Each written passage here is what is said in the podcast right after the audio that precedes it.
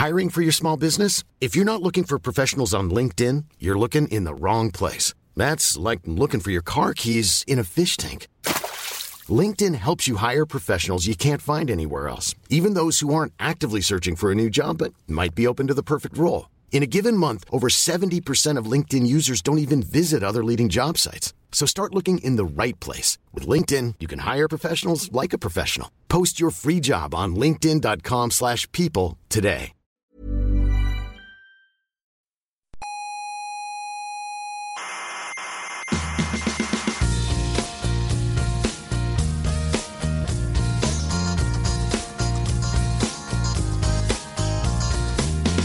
Aquí comienza Coffee Break, la tertulia semanal de la actualidad científica. Y además son muy guapos, muy muy bonitos de rostro, todos los contertulios. Bueno, pero eso da igual, mujer. Bueno, pero si, hay- si son bonitos hay que decir el hombre. Claro, ¿qué más da? O tú, o tú los ves feos. No, no, no. Pues entonces,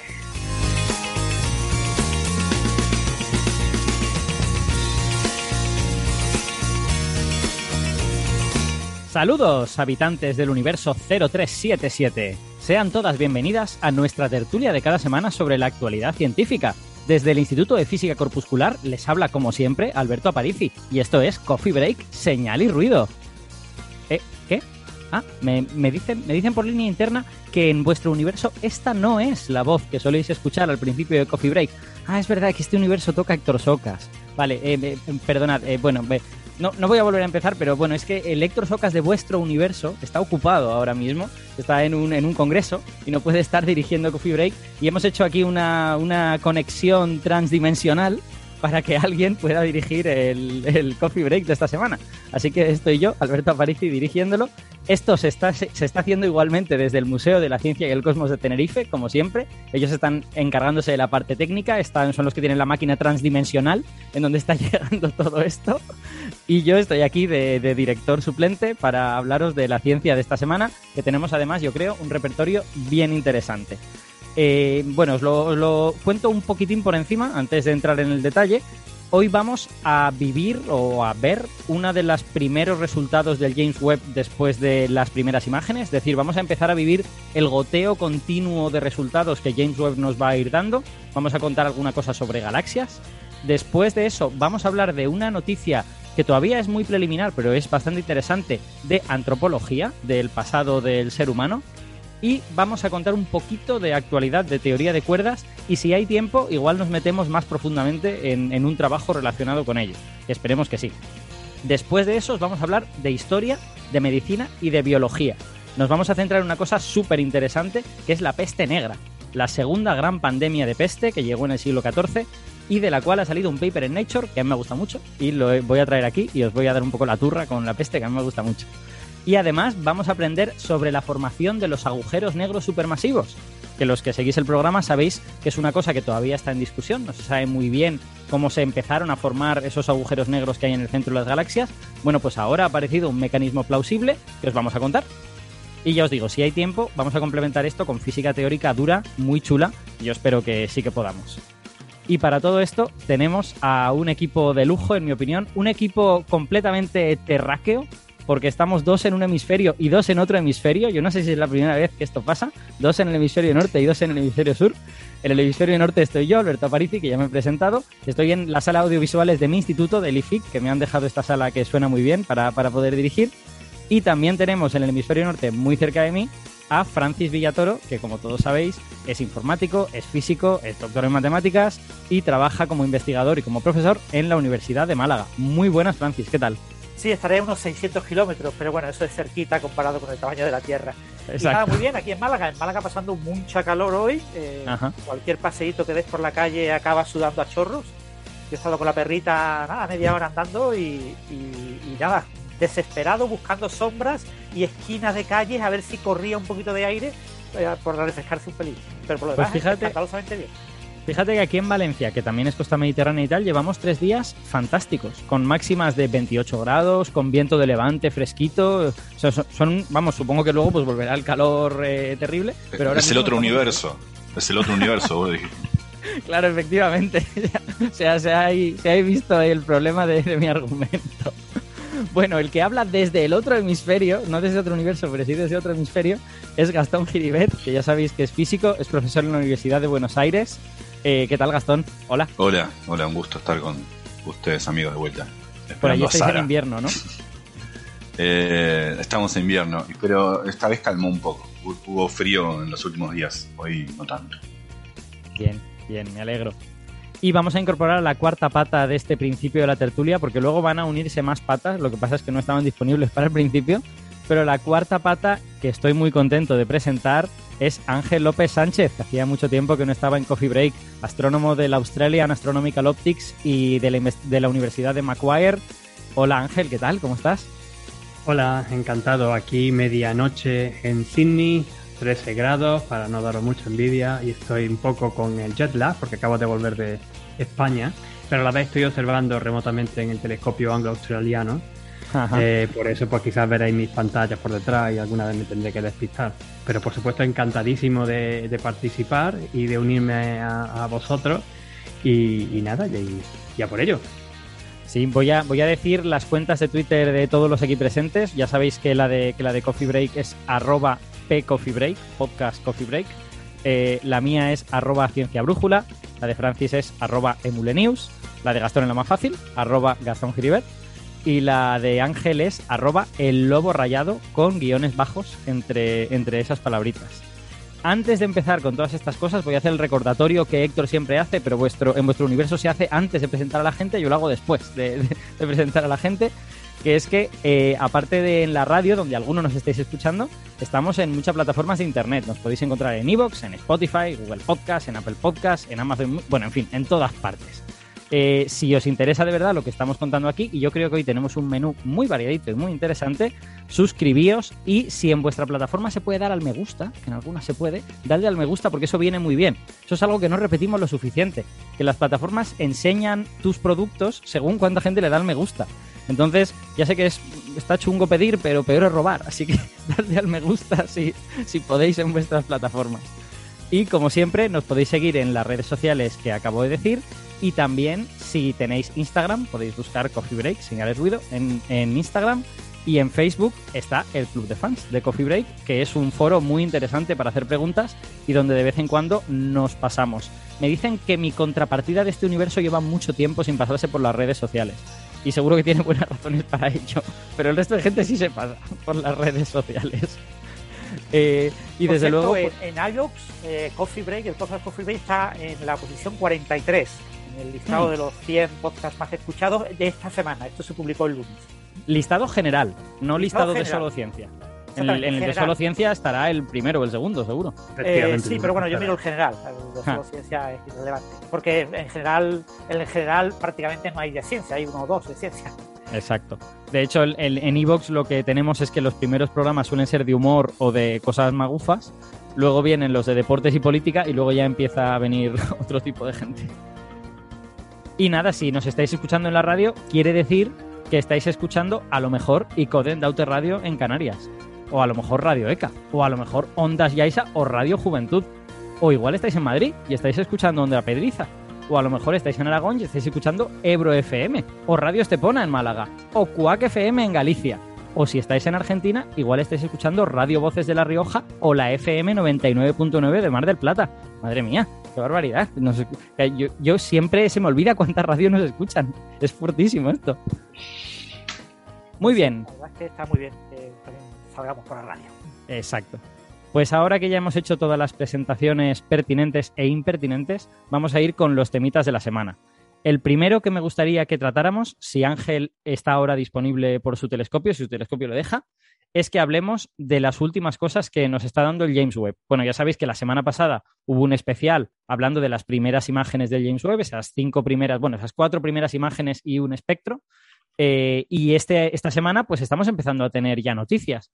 Por ejemplo, ha aparecido una pequeña noticia de que se puede haber descubierto la primera supernova con el James Webb. Es una cosa que no está del todo confirmada, pero en fin, que esto va, esto va a ser un goteo que no va a parar, a no ser que al James Webb le pase algo malo, que esperemos que no. Y Ángel, como ya sabéis que es experto en galaxias y en radioastronomía, pues le han gustado mucho las primeras galaxias distantes que se han descubierto gracias al James Webb. Donde, eh, sí, exacto, es descubierto entre comillas y hay que tener mucho cuidado con ello y quiero que tú me expliques las comillas. Te quiero que me expliques dos cosas, las comillas de descubierto y las comillas de distante. ¿Qué significa distante exactamente para los estándares del James Webb, no? Hombre, la verdad que son una, eh, par de artículos que se han publicado hoy o ayer en, en el archive eh, pero voy a empezar primero con uno que es el que creo que ha tenido más repercusión, que viene, está dirigido por dos, uh, bueno, hay bastante gente por aquí, entre ellos está Peter Van Dokun como tercer autor, pero los dos primeros autores son Rohan Neidu y Pascal Oage. Y lo que hacen es usar imágenes en distintas bandas obtenidas con eh, el James Webb, distintas bandas, vamos a, vamos, vamos a decirlo más para, intentar explicarlo un poco mejor.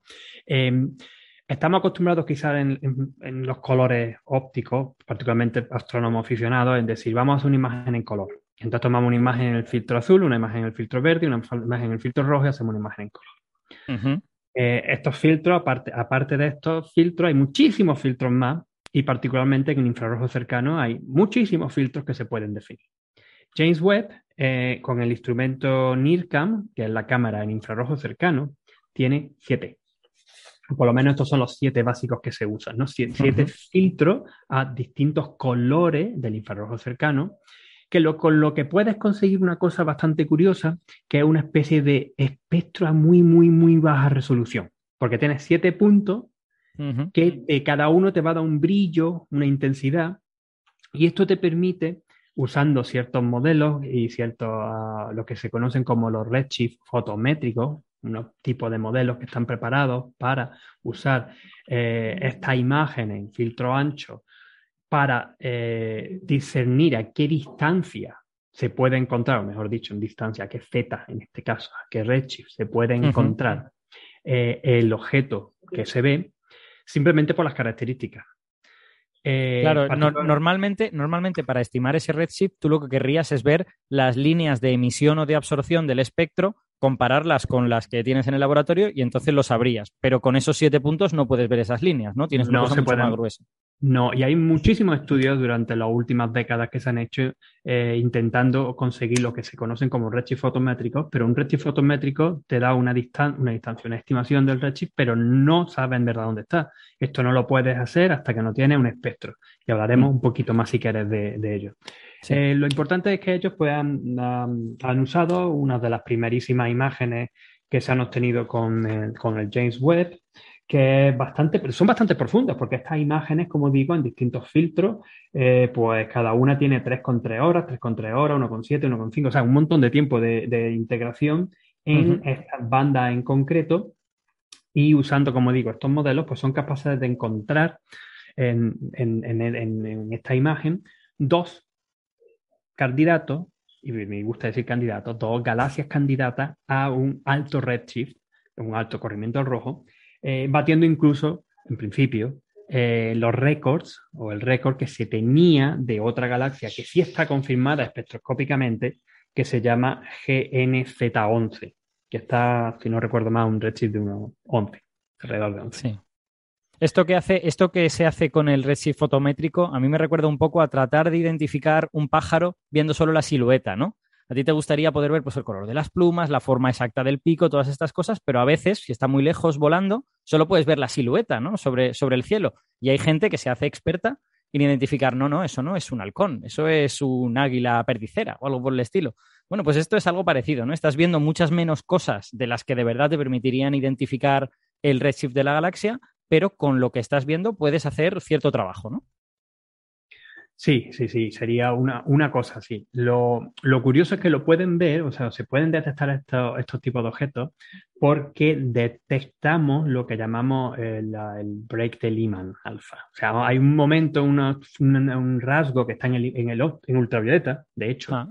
eh, que se llama la línea de, de Lyman alfa, del hidrógeno, eh, del hidrógeno atómico, que lo que tiene es eh, un una absorción muy, una absorción no, que, que hay muy poca emisión por debajo en longitudes de ondas más cortas, longitudes de onda ultravioleta, y una alta emisión en longitudes de ondas más largas, ya empezando el ultravioleta lejano en el óptico.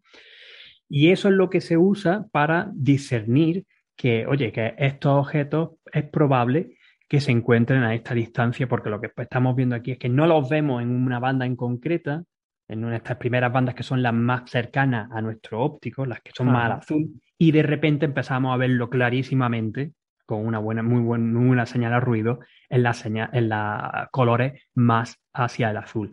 De hecho, perdón, más hacia el rojo. De hecho, la, primera de esos colores, el primero de esos colores donde no se ve el, del infrarrojo cercano, todavía es un poco casi casi el final del rojo, ¿no? Son los 900 nanómetros, los 9000 angstroms alrededor, está centrado alrededor de ahí, ¿no? Es infrarrojo cercano, pero en clasificación óptica de espectroscopía la solemos todavía, esa banda todavía la solemos meter en la parte óptica del espectro. Yo, por ejemplo, aquí ahora mismo en las observaciones estamos, estamos observando ese rango, porque se puede observar desde la superficie de la Tierra. Bueno, todo el infrarrojo. Ángel, una, una, pregunta. Entiendo que esa, esa, especie como de escalón en el espectro se debe a que la, la, radiación por encima de esa energía la absorbe el hidrógeno. Por eso se llama. Efectivamente.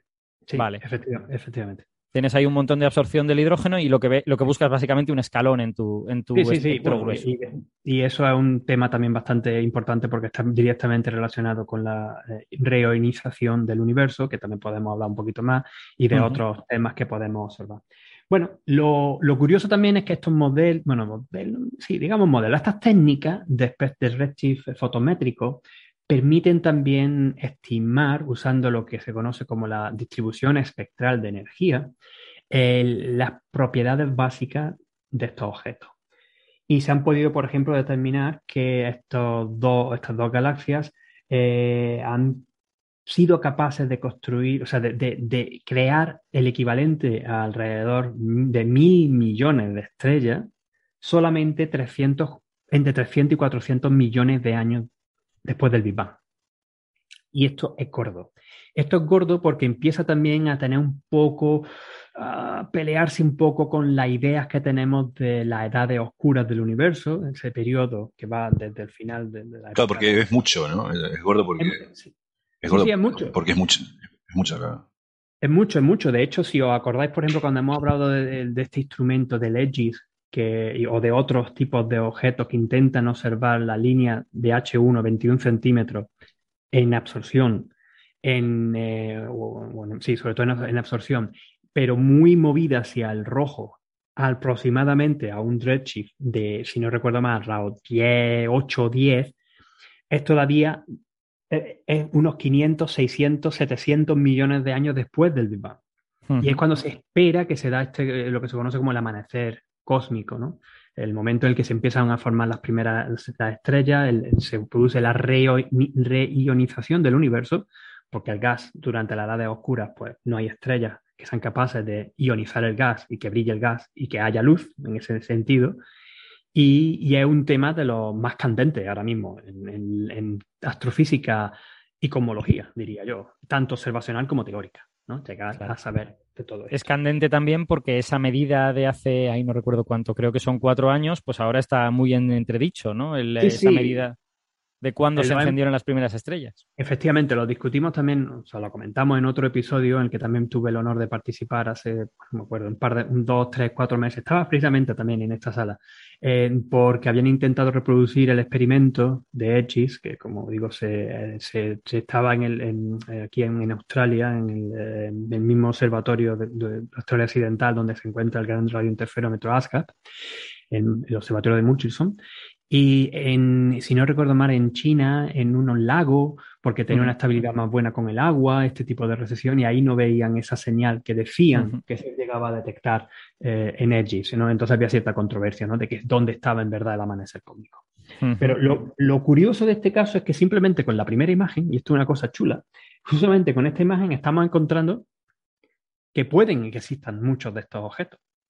Pero voy a insistir, y vamos a insistir, son candidatos. Hmm. Todavía no tenemos el redshift, no tenemos un espectro. Esto va a ser la primera, no sé, el primer pasito, digámoslo así, ¿no? Pero que da pie a pensar a que, vamos a tener muchas cosas muy chulas con el James Webb. Exacto, y creo, y creo que es también interesante darse cuenta de cómo eh, no hay una sola manera de medir las cosas, ¿no? Sino que lo, la estrategia mm, mm, que más nos gusta es tener como varias, seguramente algunas son mejores, claramente tener todo el espectro de la galaxia es mejor que tener solo este redshift fotométrico, pero poder empezar a ver las cosas de una forma e ir luego, digamos, matizando y mejorando esa medida, pues está muy bien. Y eso es lo que estamos viendo en vivo y en directo con el James Webb ahora mismo, ¿no? si, me permiten una, nota al pie nada más para los oyentes, ¿no? Supongamos que fuera una galaxia y hacen bien Ángel y después también hizo Francis en el Twitter de enfatizar que hay que tener cuidado, hasta no tener un análisis espectroscópico, no podemos confiar en la medida del redshift. Pero supongamos que se tratase de una galaxia, del redshift 13. Eh, para entender un poco eh, qué estamos diciendo, cuando decimos que su masa, mil millones de masas solares, es mucho, nos, referimos, por ejemplo, es, es mucho menos que la masa de la Vía Láctea, es mucho menos que, la masa de una galaxia actual, que es 200 mil millones de masas solares, por ejemplo, pero, o algo así. Pero es mucho para lo que una galaxia en ese momento el universo debería tener, un poco para entender qué queremos decir cuando es mucho. ¿Y por qué ese momento del universo? Un momento muy distinto. Estamos hablando cuando el universo tenía poco más de 2% de la vida que tiene hoy de tiempo. Estamos hablando de tiempos. No solamente es la galaxia, sería, si fuese una galaxia, la primera en ser observada. No, no la primera ser observada, o sea, de las observadas, la primera que vimos, la primera, la que existió primero en el universo. La más, la más antigua, podríamos La más antigua. Sino de que vimos, sino una de las más antiguas que puede haber.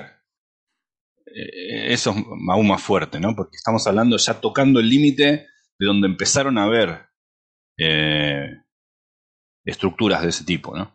Claro, eh. Eh, hay, que, hay que pensar que hay como una época, bueno, no sé si llamarle inicial, pero, pero que estas, estas galaxias se encuadran en una época de la vida del universo en que las galaxias están creciendo todavía, ¿no? O sea, no, no han llegado a ser tan estables en cuanto a masa y en cuanto a composición como son en la actualidad, que en la actualidad desde luego siguen cambiando y se siguen produciendo eh, fusiones de galaxias y todas estas cosas. Pero hay una época de, digamos, de, eh, no sé, preadolescencia y, adolescencia de las galaxias que es precisamente esta. Y hay una pregunta relevante que es cuándo se enciende la primera galaxia, ¿no? Y, y, ha habido mucha discusión en ese sentido y además lo hemos contado en Coffee Break, que el papel de la materia oscura en que las galaxias no tarden muchísimo tiempo en formarse, sino que se formen bastante antes, gracias a que los halos de materia oscura ya están ahí puestos para que la materia caiga en su interior, pues también es relevante. O sea que, digamos, este, este asunto de cuándo se forman las primeras galaxias tiene muchas derivadas y sirve para muchas cosas distintas. Sí, sí, eh, totalmente, totalmente de acuerdo contigo y con lo que ha comentado Gastón. Me gustaría enfatizar también que este tipo, o sea, esa masa que se ha determinado de mil millones de veces la masa del Sol, es de la típica también de las galaxias enanas que vemos en el universo local. Y de hecho puedo hacer alguna otra conexión con galaxias enanas en el universo local y después, si después me vais, si después me permití en, en un momento. Eh, pero quería decir otra cosa relacionada con esto, pero se me ha ido un poco el hilo pero que también tenía cierto, ah, cierto interés. Perdona, que eh, te estamos, estamos todo el rato interrumpiendo un comentario. No, no, ni mucho menos, es mucho mejor eso, ¿no? Además, al final, como todo, eh, afortunadamente, a, pesar de que los artículos, a, pesar de que los artículos han salido hoy, bueno, uno creo que fue de ayer, pero han salido hoy, pues como son cortitos, porque son cuatro o seis páginas, o nueve páginas creo que era este, eh, lo hemos echado un ojeo y, y la verdad que resultan bastante interesantes. Yo tengo un par de notas extras sobre este artículo, por ejemplo, en la discusión ellos hablan de algo que yo llevo peleando y diciendo montones de, montón de tiempo, eh, sobre que hay que tener cuidado muchas veces cuando tú usas ciegamente un método que se ha calibrado en el universo local o en objetos que están en el universo distante, porque no sabes si la física es exactamente la misma. Y lo comentan en su sesión 5.1 eh, donde habría que conocer los detalles importantes de la emisión del gas y la naturaleza de las estrellas masivas en galaxias de, enanas de baja metalicidad, que son las que se espera que sea este tipo de objetos, eh, para ver cómo también se comporta ese, ese bloque. Lo otro curioso es que, que, también son capaces, como tienen la imagen, tienen imágenes, pueden intentar hacer un poco, estudiar un poco la morfología, aunque sigue siendo una manchita borrosa, son capaces de sacar una especie de perfil exponencial muy básico que sugiere que son eh, galaxias tipo disco. claro, todavía solamente una manchita pequeña en el detector, pero es una cosa curiosa a tener en cuenta. Y lo quería conectar esto también con eh, lo que eh, creo que lo comentó también, lo que dijo, apuntó antes Gastón sobre la manera de que tenemos de confirmar las cosas de forma también independiente. Porque este es uno de los artículos. Hay otro artículo que de hecho está ah, liderado por eh, un Mario Castellano, que es un astrónomo del Observatorio Astronómico de Roma, y en el que participan dos colegas míos con los que yo trabajo eh, bastante de cerca, eh, Carl Gleisburg y Femilla Nanayakara, que son de la Universidad de Swinburne, en Melbourne, em, con, como parte de, este, una de las mismas imágenes, eh, parte de un proyecto que se llama Glass James Webb Telescope, James Webb Space Telescope, y básicamente lo que hacen es lo mismo, lo mismo en la misma imagen, encuentran los dos mismos objetos, a, uno a Redshift 10,6, el otro a Redshift 12,4, más o menos, lo mismo que encuentran independientemente usando técnicas parecidas, pero no la misma, eh, los autores anteriores, y encuentran también cinco candidatos de galaxias Redshift 9, 9 y pico lo que resulta también bastante interesante. 9, 9, em, y pico significa eh, más antiguas que 13.000 millones de años, ¿no? Eh, más o menos. Eh, sí, sí, sí, claro, no tan, no tan lejos, no tan lejos. No recuerdo exactamente a, qué, tiempo corresponden, pero sí son bastante más, más, cercanos, ¿no? Ya donde uno esperaría que sí tendría, habría pasado el amanecer cósmico y tal. Yo creo que existe, existen varios objetos detectados a, a Telechip 9. Pero como digo, siguen siendo candidatos. Estos siguen, que, siguen siendo candidatos porque todavía lo único que tenemos son estos redshifts fotométricos, no tenemos nada más. Y si también me permití, me he apuntado aquí un par de cositas más que, que son unas reflexiones que ha hecho la astrónoma Jane Rigby en, en, Twitter y que hemos compartido, de hecho lo he compartido hace un rato, eh, que me parece muy oportuno. Eh, la primera reflexión es que eh, nos están llegando montones de nuevos datos con el James Webb. Vosotros estuvisteis hablando la semana pasada de nuevas imágenes. Yo sé que hay montones de colegas míos absolutamente eh, desbordados ahora mismo intentando analizar sus nuevas imágenes, sus nuevos espectros, publicarlos, sacarlos lo antes posible. Yo, por suerte o por desgracia, no estoy metido en nada de eso. De hecho, todavía ni escuché el, el del programa de la semana pasada porque he estado de vacaciones. Pero bueno, eh, entonces tenemos que esperar que van a aparecer montones de candidatos. Si en unas primeras imágenes ya tenemos, vamos a encontrar montones de candidatos de galaxias a estos tres altos. Pero galaxias que tienen solamente un redshift fotométrico sigue siendo un candidato, no una galaxia a esa distancia. Necesitamos los redshift espectroscópicos. Y mientras no tengamos los redshift espectroscópicos, sigue siendo un candidato. Pero obtener los eh, los espectros lleva tiempo. Porque claro, ahora hay que preparar una propuesta. Hay que decirle, hay que convencer a un comité, oye, mira, que hemos detectado este objeto que quizá es para un candidato bastante probable, la, la distancia de la galaxia más lejana, rompe un poco los modelos, las ideas que tenemos de formación de galaxias en el universo primitivo. Normalmente pues, supongo que le darán el tiempo, pero eso llevará meses, a años. un detalle importante, Ángel, eh, eh, ya de esta primera imagen eh, se publicó que se habían calculado los espectros de las 48 galaxias que el algoritmo automático del James Webb ha detectado como las aparentemente más lejanas. Puede que estas dos estén incluidas en esas 48 o las otras que están detectadas a Z9, Puede que no, pero probablemente la mayoría de las que están entre Z9 y Z13 en estos dos artículos estarán ya eh, entre esas que el algoritmo automáticamente ha detectado como las más lejanas y para las que ha obtenido un espectro de alta precisión. Lo que pasa es que esos espectros de alta precisión no han sido publicados. Claro, Solo se publicaron cuatro espectros y la más lejana era de once y pico.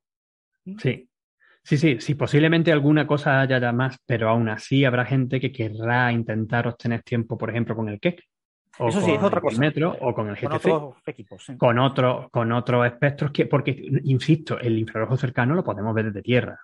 El infrarrojo medio, el infrarrojo térmico, el infrarrojo medio, el infrarrojo térmico también, pero el infrarrojo medio y el infrarrojo lejano es la son, son las bandas del infrarrojo que no podemos ver desde la superficie. Sí, y aparte de ser un candidato a ser una galaxia lejana, es un excelente candidato a que tengan las horas para observarla, porque eh, como explicaba Ángel, no, no solamente está el récord de ser la más lejana, es el hecho de que es anómalamente grande, eh, hace que más allá del récord nos haga reconsiderar algo, ¿no?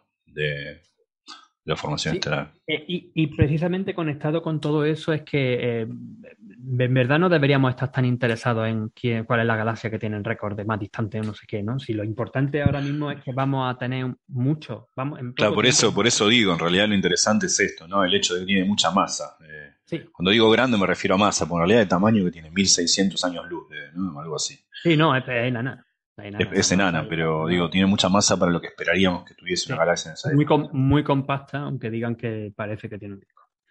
Eh, pues entonces tendremos muchas de estas galaxias con redshift mayor que, que 9 y lo que en verdad interesaría es pues saber las propiedades de esas galaxias, ¿no? Eh, que, cuáles son pues, la abundancia química, los tamaños, la estructura, las cinemáticas, si tienen, se puede sacar algo del, ambiente, de donde es el medio, donde se, se encuentran, y que llegar ahí, porque hay que construir pues, una base de datos, hay que conseguir espectros detallados, profundos, posiblemente incluso más profundos de los que eh, en principio se esperaban para el James Webb, porque estos objetos si están más lejos, pues hay que integrarlos más, hay que estar más observando. Pues eso, pues lleva tiempo. Y es lo que hemos dicho muchas veces que en ciencia hay que ser pacientes.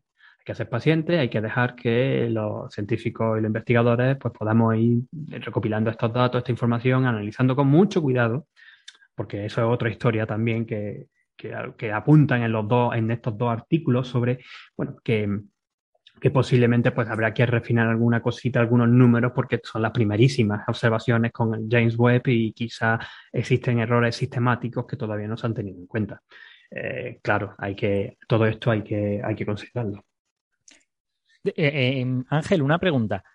cuando las imágenes sean de suficiente calidad como para ver bien la morfología de estas galaxias, pues si tienen un disco, si no tienen un disco, todo esto, eh, ¿eso ayudará a entender los procesos de formación de las galaxias o en realidad para eso ya tenemos modelos muy buenos y más o menos tenemos una idea de cómo es?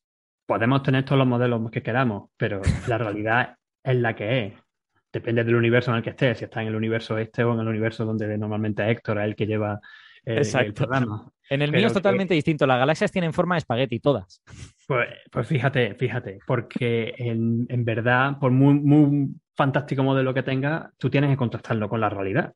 Y mm. lo que necesitamos son conseguir que pues, esas imágenes de objetos de galaxias muy distantes, en las que sí se pueden ver qué estructura tienen. Yo soy muy, como digo yo, ah, tengo mi, mi, mi duda de que se puedan conseguir cosas, o sea, algo se conseguirá pero claro, es que estamos hablando de objetos muy lejanos, que son pequeñitos, son enanos, y la resolución espacial de James Webb, aunque sea bastante buena comparada con otras, sigue siendo que solamente va a tener unos pocos píxeles arriba y abajo dentro de la imagen, ¿no? Eh, lo que sí podemos ver más claramente, sobre todo si se integran, es que aparecen cosas raras, que son las que se esperan, ¿no? De colisiones, de colas, de fusiones, de que tienen varios núcleos y cosas de estas. Que en estos dos casos no parece todos casos se ven objetos bastante puntuales que, como digo, y como comentan en el artículo, se pueden eh, modelar con un decaimiento exponencial en, su perfil de brillo. O sea que es bastante, bastante curioso. Pero bueno, eh, es el primer paso. De igual manera que el primer paso, pues conseguir estos datos espectroscópicos de objetos que están a redshift muy alto. Mm. Y por eso no me puedo contener, aprovechar y meter la cuña de otro de los artículos que han salido eh, hoy, de, coordinado por Daniel Scherer, que este tipo es un máquina de las estrellas masivas desde hace un montón de tiempo y tiene unos modelos fantásticos de evolución, por ejemplo, de la estrella Borrayet, estas que nos dan el nombre de lobo rayado, eh, con varios colaboradores bastante famosos en espectroscopía, entre ellos Isotov y Guseva, que son los dos últimos autores, que donde tienen espectro, eh, observaciones espectroscópicas, también usando, eh, bueno, usando NIRSPEC con el James Webb, de una, eh, un par de galaxias al Redshift 8. Y los espectros son la leche. Yo de verdad no me esperaba una cosa así. Por eso lo tengo que sacar y lo tengo que decir. No solamente se ven las famosas líneas de H, bueno, no de H alfa, H alfa se queda fuera, pero las líneas de H beta del hidrógeno, de la línea de la serie de Balmer del hidrógeno, H beta, H gamma, pero sí se ven, se ven también las famosas líneas de oxígeno 3, con cocheritos, de hmm. estas que usamos usan los astrónomos aficionados, eh, pues fijaros, si Oxígeno 3 5007, que está en 5007 angstroms, ellos lo están observando a algo así como 43.500 angstroms. bastante desplazada al rojo, ¿no? Para que sea el Redshift 8. y la del oxígeno 2 en 3727 Armstrong en reposo. Lo importante es que detectan también una pequeña línea, que es la famosa línea auroral 4363 al lado de H gamma, con la que se puede determinar de una forma bastante directa eh, la composición química del gas. Y esto es súper interesante. Esto es muy, muy, muy interesante porque estamos viendo objetos eh, que son análogos a la galaxia enana en el universo local, en el universo distante, donde podemos empezar a, medir las propiedades físicas y químicas que tienen. Eh, está compartiendo ahora mismo en YouTube eh, Francis esta, esta imagen. Y, eso es realmente sorprendente. Yo me he quedado boca abierto cuando he visto esta figura. Yo no me esperaba algo así, sinceramente. Yo soy, como me habéis escuchado muchas veces, soy muy conservador en algunos aspectos y sé que es difícil. Pero la verdad que si esto es así, vamos a poder tener, gracias al James Webb, eh, esta información espectroscópica donde podemos sacar más propiedades aparte de las que tienen información estelar, la composición química del gas, del oxígeno, del helio, del neón en este caso también. Eh, es, notable la imagen, ¿eh? Sí. Sí, sí, Es, una pasada. Y, si piensas que es una imagen de química de hace 13.000 millones de años, todavía, da más vértigo. ¿eh? Ya lo dije alguna vez, amo la química, pero... pero... Y hay una cosa, una, una, cosa importante, muy importante a destacar, es que ellos hacen varios, estos son expertos internacionales reconocidos y establecidos en el estudio del análisis químico de galaxias en el universo local y del gas ionizado en el universo local. Y una de las cosas que dicen en sus conclusiones es que este, esta, es las líneas, las propiedades que, que, que, ven y que, que obtienen después del análisis, básicamente son iguales a las del universo local, lo que nos ayudaría una barbaridad a la hora de verdad de entender esta, estos objetos. Recordad lo que os comenté al principio de esas cosas que hay que tener cuidado a la hora, por ejemplo, de los modelos, de usar los modelos de redshift eh, fotométrico, porque hay que tener en cuenta si, si las propiedades son las mismas o no. Pues eh, análisis así pues pueden ayudar a decir, pues sí, pues parece que sí, o en estos otros casos quizás no. En este en particular, es que sí. Entonces, eh, sinceramente, es un campo apasionante en donde yo creo que vamos a empezar a entender mucho mejor la evolución del universo, la evolución morfológica de la galaxia, la evolución, la evolución química del universo, de cómo los primeros los elementos químicos han ido creando dentro de la galaxia y han llegado, llegado a crear eh, objetos, galaxias grandes como, como la nuestra, donde hay suficientes elementos químicos para tener planetas y en esos planetas que en algo que aparezca la vida. Hmm. Entonces me parece realmente sorprendente todo esto. Súper interesante y, sobre todo, yo creo, sorprendente que esté saliendo con tan pocos días, ¿no? O sea, que en, apenas unos, unos, pocos días después del primer, de la primera liberación ya tenemos esto. Claro, también es porque llevaban más tiempo tomando datos y tal, pero como que todo está siendo extremadamente rápido, ¿no? Da, da la sensación de que tenemos estos, estos espectros tan detallados en muy poco tiempo. Bueno, esos espectros porque los está sacando el, el, pero hay que tener un punto muy clave, muy importante, y es que probablemente gran parte de las cosas que se están publicando ahora, que serán cosas eh, quizás muy citadas en los próximos años, que son los primeros artículos, probablemente sean revisadas. Es decir, probablemente lo que se está publicando ahora son muchas mentiras. muchas cosas que dentro de un año o dos años, cuando se refinen estos datos, se diga, bueno, lo que dijeron estaba mal. Pero no importa, porque la ciencia también se construye a base de ese tipo de mentiras. ¿vale? Sí, cuando le llamas mentira, creo que eres un poco duro, ¿no? Quiero decir, son datos que al ser los primeros, pues probablemente no tengan la mejor calidad posible, ¿no? Pero tampoco que cuando aposta. Tú analizas unos datos, eh, aunque seas un experto en análisis de ese tipo de datos, a la bulla y corriendo para publicar un artículo tres o cuatro días después de cuando eh, se, han, se han puesto disponibles los datos, pues que todo el mundo tiene que saber que eso implica que el análisis está mal hecho tiene errores, defectos, aunque tú seas el mejor experto del mundo y aunque tengas los mejores software del mundo, lo estás haciendo con una super urgencia. Porque sabes que hay cientos de astrónomos haciéndolo al mismo tiempo que tú. Cientos de astrónomos que cuando tú lo publiques el jueves, el viernes dirán, qué mala suerte, se me han adelantado. Ahora voy a ponerme con lo siguiente, a competir con otros cientos de astrónomos. Y va a haber una enorme competencia, como una carrera de Fórmula 1, por ver quién es el primero en sacar una serie de cosas que son relativamente, entre comillas, fáciles. Sí, a, este, a, esto, a esto que dice Francis, que es un efecto importante y quizás más importante, se suma el hecho de que aparte de la competencia con el colega y la, competencia que te lleva a la deriva propia de, la, de cómo se vive la profesión en estos tiempos, digamos, está también que vos querés convencer al Keck de que te dé horas para observar este objeto. Entonces no te digo que tenés que mentir, porque no sería tan duro como Francis, pero hay una suerte de hiperbolización como diciendo, eh, esto es, como dicen ustedes, la hostia, digamos, ¿no? Miremos a este objeto. Eh, muy, muy, de acuerdo. Eh, posiblemente tuvieran ya cierta plantilla y conociendo el tipo de análisis o viendo el tipo de análisis, básicamente, o sea, ellos tienen, solamente poner los datos observacionales, ver dónde están y bla, bla, bla, escribir el artículo. Eh, por simple curiosidad, he estado mirando cuándo se hicieron estas observaciones, estas imágenes con la cámara NIRCam del James Webb y fueron el 28 y el 29 de junio. O sea, ¿hace cuánto? ¿Tres semanas? Sí, se hace nada. Se hace nada, pero en tres semanas. Eh, así que bueno, pues esperaremos que, los astrónomos sigan. Mira lo que es la astronomía, compararlo con Kepler mandándole cartas a Tico Brahe, ¿no? en carreta. Bueno, pero el, mismo Einstein, o sea, se carteaban y entonces tenía, estaban, Einstein todos los días leía una o dos cartas y escribía una o dos cartas, todos los días. Es como los correos electrónicos de hoy en día, pero eran por correo postal. Eh, yo, yo creo. las conversaciones a meses de vista, ¿no? Porque las cartas echaban semanas en llegar, no como ahora ah. que te llegan en, dos días desde Estados Unidos hasta España. No, no, es que en aquella época de Estados Unidos a España eh, tardaba un mes. Sí. Yo creo, hay una cosa, yo, yo creo que Coffee Break no es culpable de eso, porque me parece que aquí hablamos bastante de eso, pero hay que tener en cuenta que la ciencia es una empresa humana y la hacen personas y tiene pues las mismas virtudes y los mismos defectos que las personas tienen. A veces eh, una idea un poco naif de la ciencia es que está en una especie de plano moralmente superior y todas estas cosas. Y Hombre, yo creo que efectivamente los científicos somos gente concienzuda, tratamos de hacer las cosas bien y tenemos unos estándares de calidad muy altos. Pero este tipo, esta prisa que, que Francis critica y que yo creo que es criticable, pues forma parte un poco del espíritu humano, ¿no? Y, a lo mejor en el siglo XVI nadie habría pensado en voy a darme mucha prisa para hacer esto primero.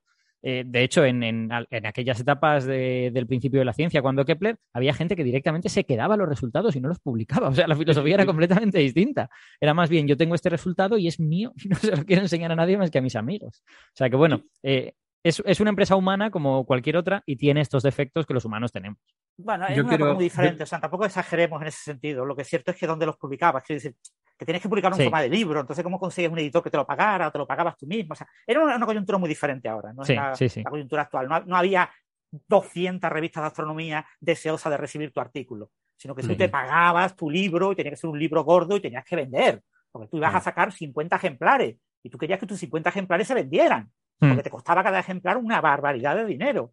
Entonces, eh, es una coyuntura muy diferente. Entonces, claro, tú guardabas los datos hasta tener algo súper espectacular que fuera atractivo y una manera de contarlo adecuada, ¿no? Por eso, por eso hasta el siglo XIX, o sea, eh, las publicaciones eran una cosa que iban muy, muy despacio. En cualquier caso, yo no quiero criticar estos resultados, pero lo que quiero es dejar claro a, los oyentes que no consideren ninguno de estos resultados como un resultado que vaya a cambiar los libros de texto.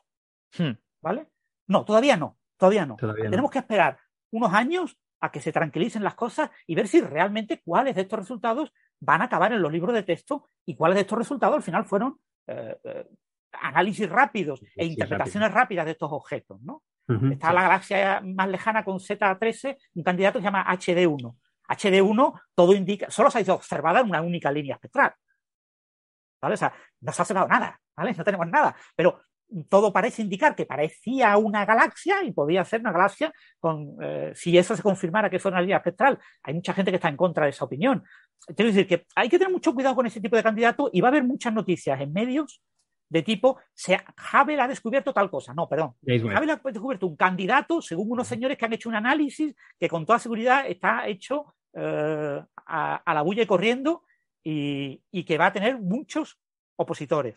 Ahora mismo seguro que los cientos de astrónomos que estaban analizando estos resultados y que tenían prácticamente lo mismo, estarán diciendo, uy, voy a mirar a ver si tiene algún error, alguna rata, algún elemento que yo pueda criticar y voy a escribir el artículo criticando. Es que hmm. se han equivocado. Aquí la X no es una X, es una X al cuadrado. Fijaros, yo tengo aquí la, la super teoría mágica que me pone la X correcta. Y, entonces es un nuevo modelo que interpreta esa lucecita que vemos, que no es nada, que la vemos en, en, siete, ocho filtros y, que no tenemos nada. O sea, tenemos unos puntitos con una, una especie de nubecita súper pequeñita, son unos poquísimos píxeles. Entonces, analizar eso se puede analizar de muchas maneras y se pueden obtener resultados diferentes.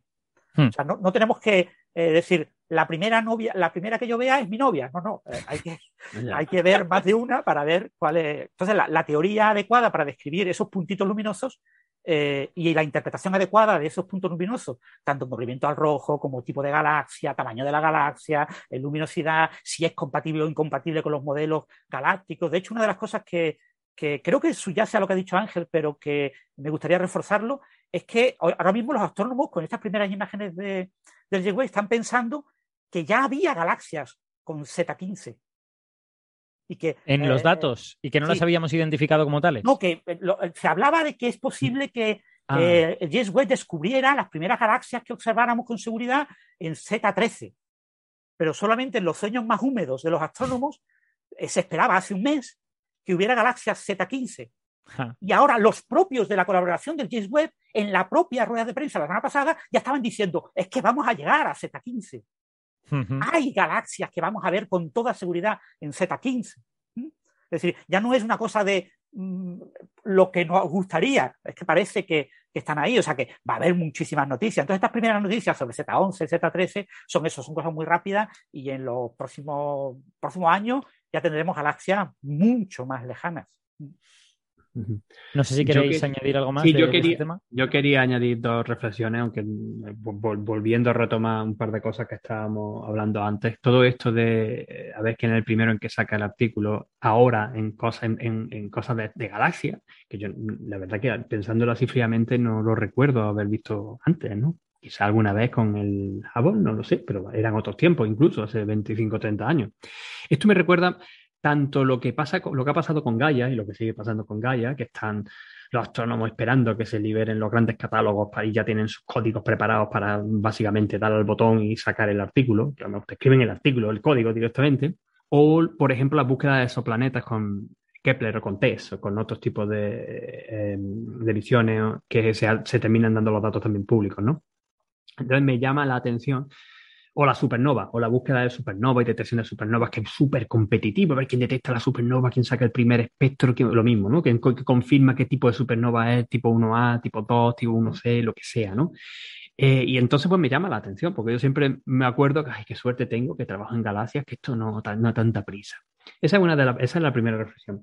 Y la segunda reflexión sobre de, por qué también la prisa en intentar ser los primeros, ya no solo por obtener el tiempo de observación, que sí, el tiempo de observación en el Keck o en el WT o en lo que sea, sino en que eso, e, eso, tener eso, tener esas observaciones y tener esos artículos al, investigador de turno le va a ser muy importante a la hora de vender su trabajo, de promocionarse y de conseguir tener quizá un puesto más estable en investigación científica. Y eso es otro melón que podíamos hablar, pero un montón, pero un montón. Pero bueno, eh, yo creo que en parte, no, diría que solamente por el prestigio que pueda tener yo soy el primero que tal y cual, sino también por la parte de que me toca el bolsillo, ¿no? De que pues, si no consigo, yo consigo esto, pues posiblemente me den, me consiga algo más estable, una nueva, un nuevo postdoc más de cinco años, o que incluso me den una plaza. Y si no, pues quizá al final me tengo que ir de astronomía, porque no tengo suficiente, no, no tengo suficiente currículum. Pues si, os parece, pasamos a un temita breve que tenemos eh, antes de hacer la desconexión para la gente de la radio, que yo creo que esto da, tiempo a contarlo en los cinco minutillos que, nos quedan. Bueno, eso depende de si queréis, si tenéis muchas preguntas vosotros o no. El contar lo que se ha descubierto se cuenta en dos minutos, básicamente, porque es un, es un descubrimiento de paleoantropología que ha surgido en los yacimientos de Atapuerca, en, España, en, en, Burgos. Es un yacimiento, los que les gusta la antropología lo conocerán. Es un yacimiento que está eh, dejando muchos restos, sobre todo de humanos antiguos en Europa. Nos estamos dando cuenta de que los humanos, eh, digamos, humanos definidos como género Homo en el continente europeo más antiguos están apareciendo en general en España y muy en especial muchos en Atapuerca.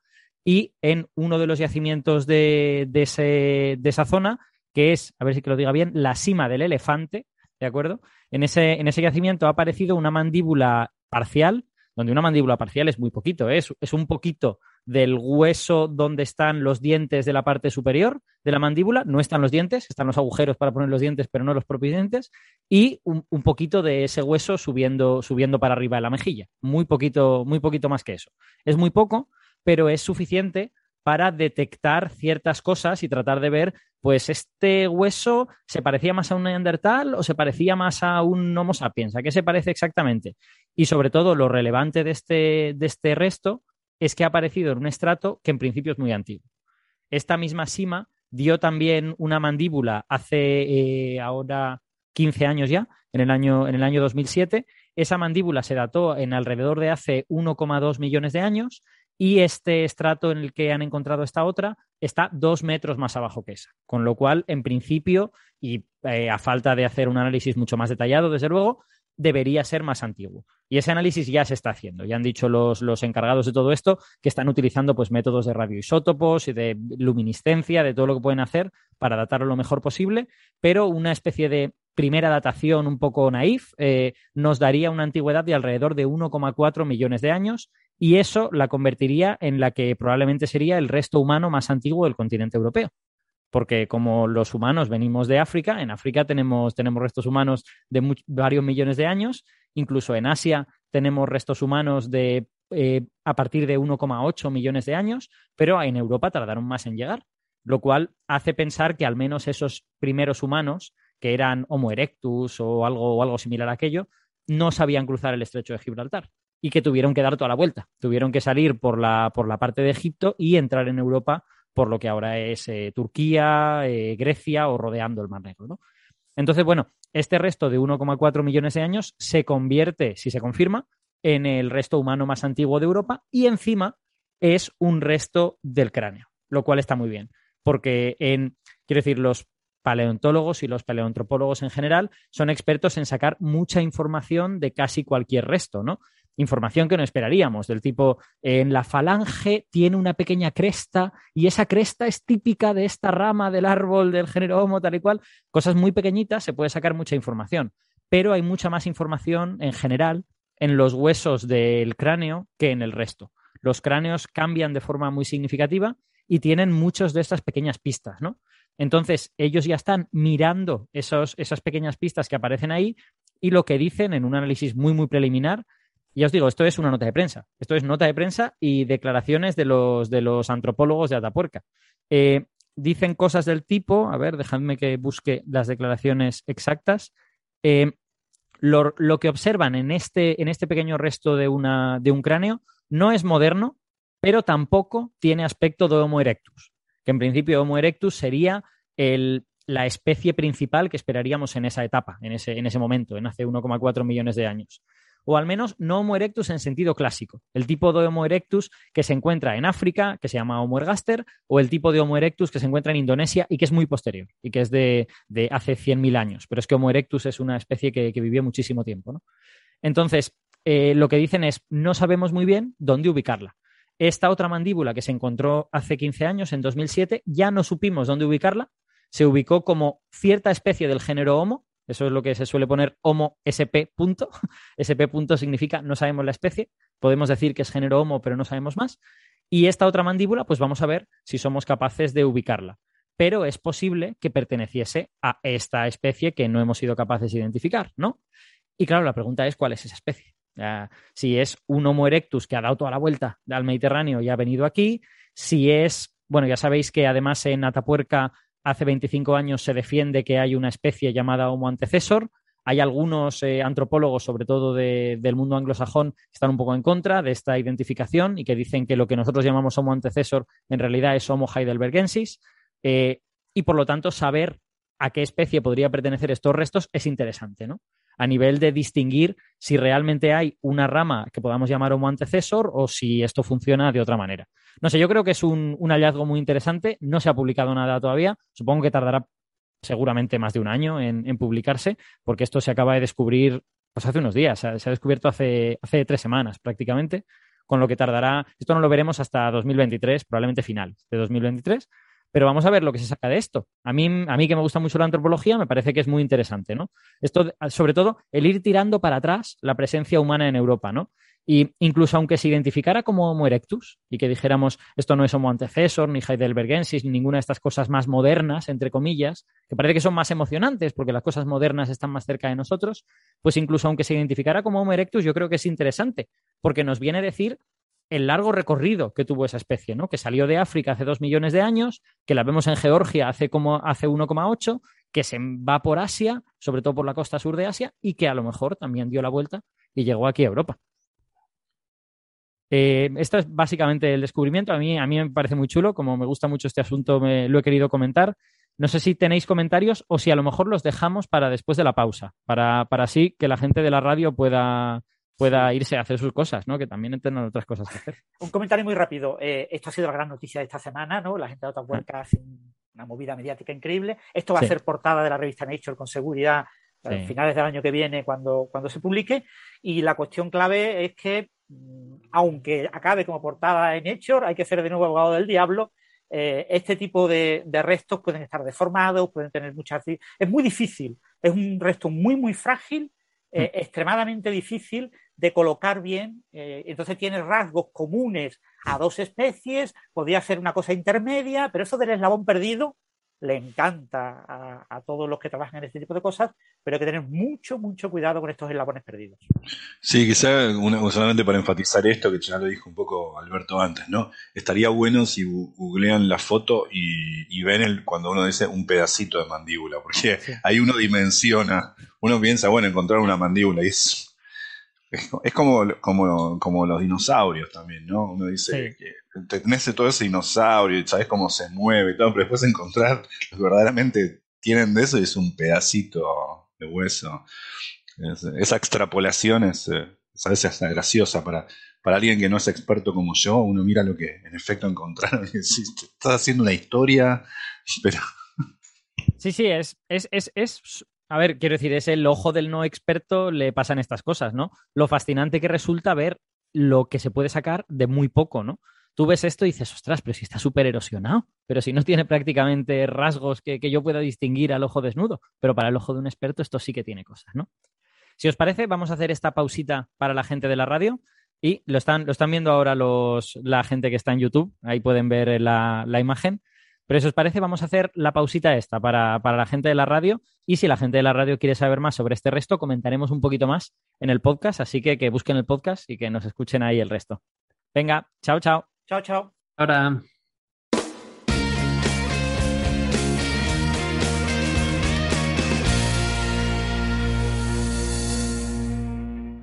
Bienvenidos todos de vuelta. Ya estamos aquí en la parte de podcast de Coffee Break.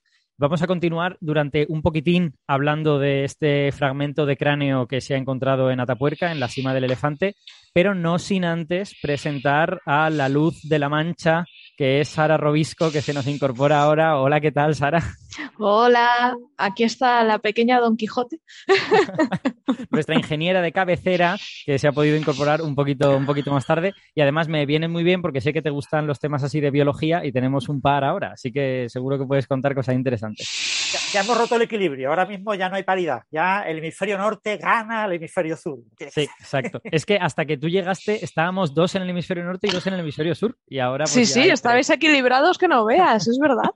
No Nada, estamos nada, equilibrados del todo porque yo en Valencia estoy en el hemisferio occidental. Entonces había, había verdad, eh, verdad, más gente en el hemisferio occidental, tres en el hemisferio occidental y uno en el oriental. Bueno, pues Sí, eh. Se- seguimos comentando este, este fragmento de mandíbula que se ha encontrado en Atapuerca. Yo solo quería decir al respecto un par de cosillas. La primera, que efectivamente que los oyentes busquen la imagen y lo vean y se van a dar cuenta de una cosa, que es que en el propio fósil se aprecia la porosidad del hueso, ¿no? Y los, y los científicos de la excavación lo han descrito como un fósil bastante frágil. O sea que eh, hay que tener cuidado también a la hora de manipularlo. Vamos a ver qué tipo de pruebas se le podrán hacer y cuáles a lo mejor es demasiado arriesgado hacerle. Entonces veremos, como decía Francis, exactamente a dónde llevará esto y cómo de qué certidumbre habrá en los, en los resultados, ¿no? Porque efectivamente es un, Sí. es un fósil un poquito frágil. Sí, porque además ha aparecido un diente y sabéis que en la dentina, en los dientes suele haber un poquito, suele ser mejor para eh, buscar ADN. Sí. Pero el problema es que este diente está, está dañado, está bastante fragmentado. Sí. Entonces eh, no el- saben, no saben si van a poder eh, eh, usarlo para investigar. Entonces, el diente lo tienen un poquito aparte, porque como posible. Entonces habrá que esperar en los meses siguientes a que lleven la pieza al laboratorio, investiguen y a que salga el estudio. En cualquier caso, ADN de 1,4 millones de años sí se confirma. Muy complicado. Esa, datación difícil, difícil. ¿eh? Pues quiero decir, Muy complicado. eh, restos seguro, pero ADN suficiente como para reconstruir Mm, algo sí. identificable, veremos. Ahí, ahí se suele usar proteínas que Sí, aguantan más. es. Y, y es posible que en la dentina haya también algunas proteínas que permitan hacer algún tipo de, de identificación genética. De comparación, sí. Y de Homo antecesor sí que, se, sí que se hizo. Esto sería un poco más antiguo incluso que Homo antecesor. Se hizo con proteínas, quiero decir. Eh, bueno, vamos a ver, vamos a ver lo que pueden sacar. Ojalá. Desde luego sería muy interesante. Y otro comentario que quería hacer es que en muchos periódicos la gente que, que siga las secciones de ciencia lo habrá visto como la cara del europeo más antiguo. Se pone mucho énfasis como que es la cara. Eh, yo ya he dicho antes que parte del motivo es que los, los huesos del cráneo contienen mucha información y por lo tanto eso es muy interesante, pero también es verdad que uno de los, digamos, una de las preguntas abiertas en paleoantropología es eh, cuándo y de qué forma los rasgos que forman la cara del Homo sapiens moderno aparecieron. Porque lo que, lo que vemos en muchas especies, y cuanto más especies de Homo descubrimos, es que eh, son, la mayor parte de las especies tienen rasgos antiguos y rasgos que llamaríamos modernos, a pesar de que algunas son especies antiguas, ¿no? Como por ejemplo Homo naledi. Homo naledi tenía unas manos súper modernas, entre comillas, lo cual nos viene a decir que esta idea naif de que las especies evolucionan desde especies más arcaicas, que tienen todo características arcaicas, a especies modernas que tienen todo características modernas, pues no es demasiado real. Que más bien lo que ocurre es que van apareciendo características, algunas se fijan, otras pueden aparecer y desaparecer y luego reaparecer. Entonces, hay todo un debate abierto acerca de cuándo la- el rostro del género Homo se va haciendo más digamos, similar al nuestro, en lugar de utilizar la palabra moderno, digamos, similar al que, al que tiene Homo sapiens sapiens, ¿no? Que tiene una serie de características distintivas. Por ejemplo, es, es un rostro muy plano. Nuestro rostro es particularmente plano, no tenemos, no, no tenemos la barbilla demasiado salida. eh, nuestra, nuestra, nuestro cráneo es como muy bulboso, ¿no? Es una especie de esfera que hay, que hay encima de, de la cara. Son toda una serie de características que no se sabe muy bien ni cuándo empiezan a aparecer, ni de qué forma se fijan. Si aparecen en algunas especies unas, en otras especies otras, eh, ¿cuándo, cuándo se fijan todo esto? Entonces, bueno, este hueso, a pesar de ser muy fragmentario, podría contener algo de información en esa dirección.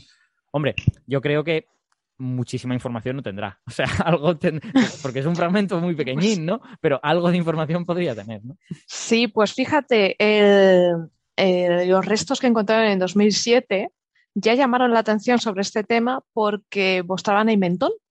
Ajá. Y ajá. el mentón es una característica muy moderna. Y claro, eh, cuando se encontraron que aquel ser humano, y eso que el resto encontrado era igual, era un trocito minúsculo, Sí, que aquel ser humano tenía mentón fue como una revolución, ¿no? Y en este caso, que es esta zona de aquí y el pómulo, claro, tienes eso mismo, tienes mentón y tienes pómulo y dices, espérate, que estos no, rasgos espera, son muy modernos. Mentón, mentón creo que no tenemos. Mentón en este no caso. hay. Es, ma- es mandíbula es superior. pómulo. Es mandíbula superior. Sí, sí. Eso es, es el pómulo, es pómulo. Sí, pero pues el tienes pómulo, el pómulo.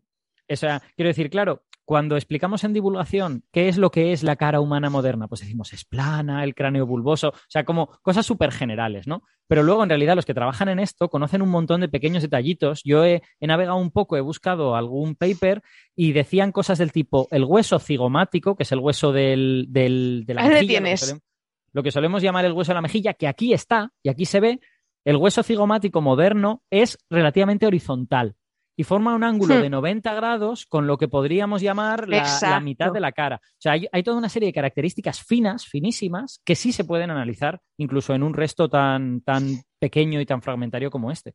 Con lo que, bueno, algo vamos a sacar, segurísimo. De hecho, están en la zona donde, no sé si habéis comentado, la zona donde están excavando está justo en la entrada y es una zona donde hay bastante, se sabe que hay bastante tránsito, De, se han encontrado muchos elementos. Entonces, eh, tránsito, esperan encon- tránsito de hace un millón y pico de años, ¿no? ¿Quieres decir? Efectivamente. a lo largo es donde cada vez que excavan, donde encuentran más cosas, porque claro, a la entrada siempre ha habido tránsito animal, eh, vegetales que entran eh, por el viento, o sea, entran cosas. Ah, Entonces ahí sabes que es interesante excavar porque vas a encontrar más información, más elementos. Y sé que siguen investigando esa zona, entonces es posible que aparezcan más cositas. Vamos a Ajá. darles tiempo. Pues sí, muy interesante. Yo creo que es una. No, no, es la única noticia de paleontropología de la semana. Ha habido otra, pero que ya no la podíamos meter porque tenemos demasiadas cosas. Sobre el, el hombre del ciervo rojo, que es un, unos, unos restos aparecidos en China. Pero bueno, eso ya lo contaremos en otro programa. También muy interesante. Sí. Eh, Me gusta el título. A... Sí, es que, claro, es, que es, la es, la típica, es, es, el típico nombre oriental que les gusta mucho. O sea, es una cueva en la que aparecía un tipo de ciervo al que le llamaron ciervo rojo y pues bueno, por asociación, pues el hombre del ciervo rojo, ¿no? Un, un nombre muy oriental, creo yo. Hmm. Eh, vamos a pasar a la, siguiente, a la siguiente noticia, yo creo, más o menos de actualidad que tenemos ahora, que es que en estos instantes en la ciudad de Viena, en Austria, está teniendo lugar el gran congreso de, de física de cuerdas, Strings 2022, que me parece que Gastón conoce a gente, ¿no? En, en, ese congreso y nos puede contar alguna cosa. Bueno, a gente, a gente sí, porque son, es una comunidad chica, o sea, casi que nos conocemos todos o de vista o de...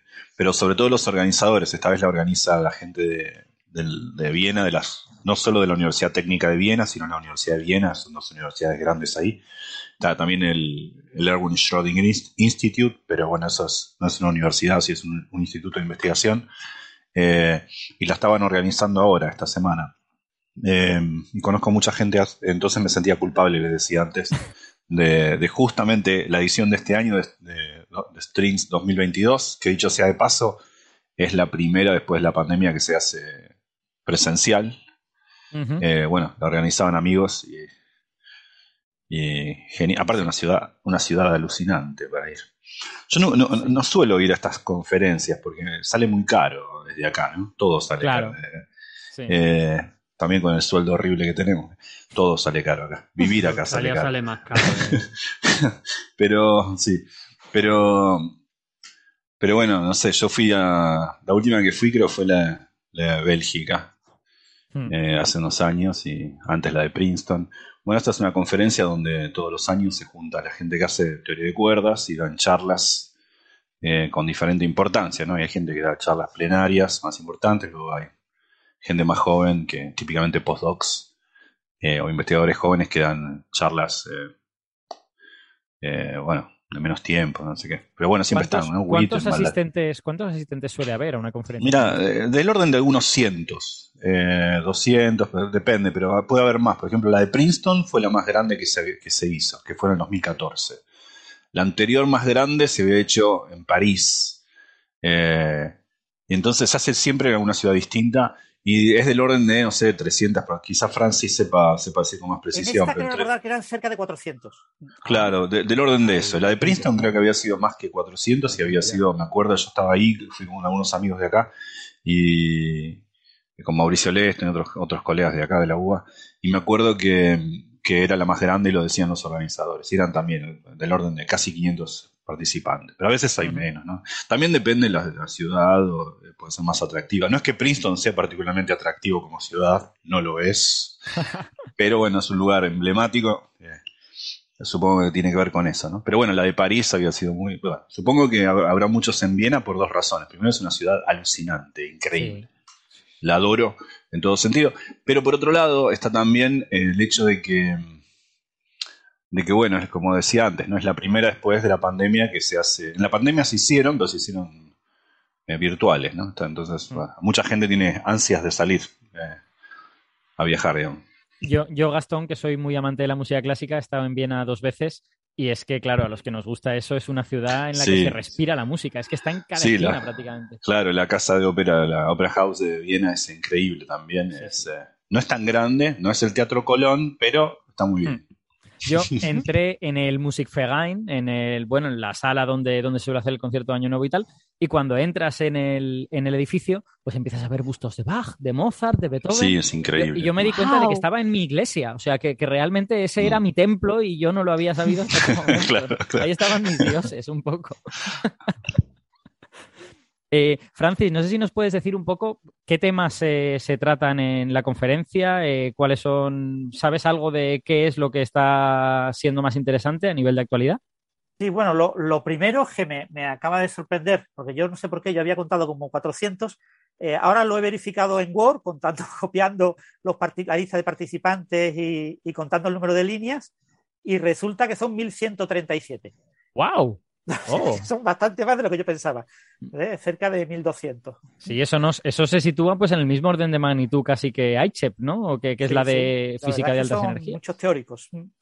Bueno, en principio, temas muy variados. Una de las cosas que comentaba Peter Boyd, que sabéis que escribió el libro este, Not Even Wrong, una frase típica de Pauli, que es un libro que critica la sociología en teoría de cuerdas, ¿no? Y el hecho de que a principios de este siglo eh, la física teórica fundamentalmente era o eras cuerdista o eras cuerdista, ¿no? Si querías tener un buen postdoc y, tener una buena carrera académica, tenías que ser cuerdista. Eso es lo que critica eh, Peter Boyd y es un gran crítico de lo que es la, la, la filosofía general de la teoría de cuerdas y cosas de estas, ¿no?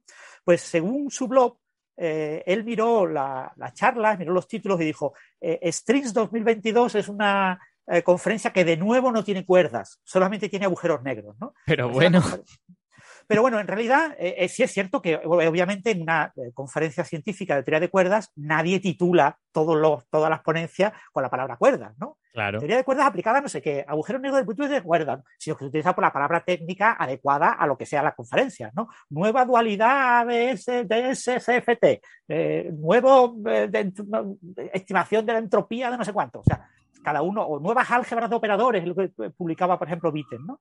Entonces, es una conferencia muy variada, donde hay un poco de todo, teoría de cuerdas, y, y bueno, yo he estado ojeando... Claro, lo que, lo que dice, lo que dice Francis es muy importante porque eso se, se lleva a confusión. Por ejemplo, AD uno dice, bueno, ADS-CFT, holografía, siempre que se usa. Es cierto, si bien se derivó, se desprendió como un fruto separado y cobró su propia vida, la demostración de ADS-CFT nace de la teoría de cuerdas. Es un resultado que surge en el Ujú. seno de la teoría de cuerdas.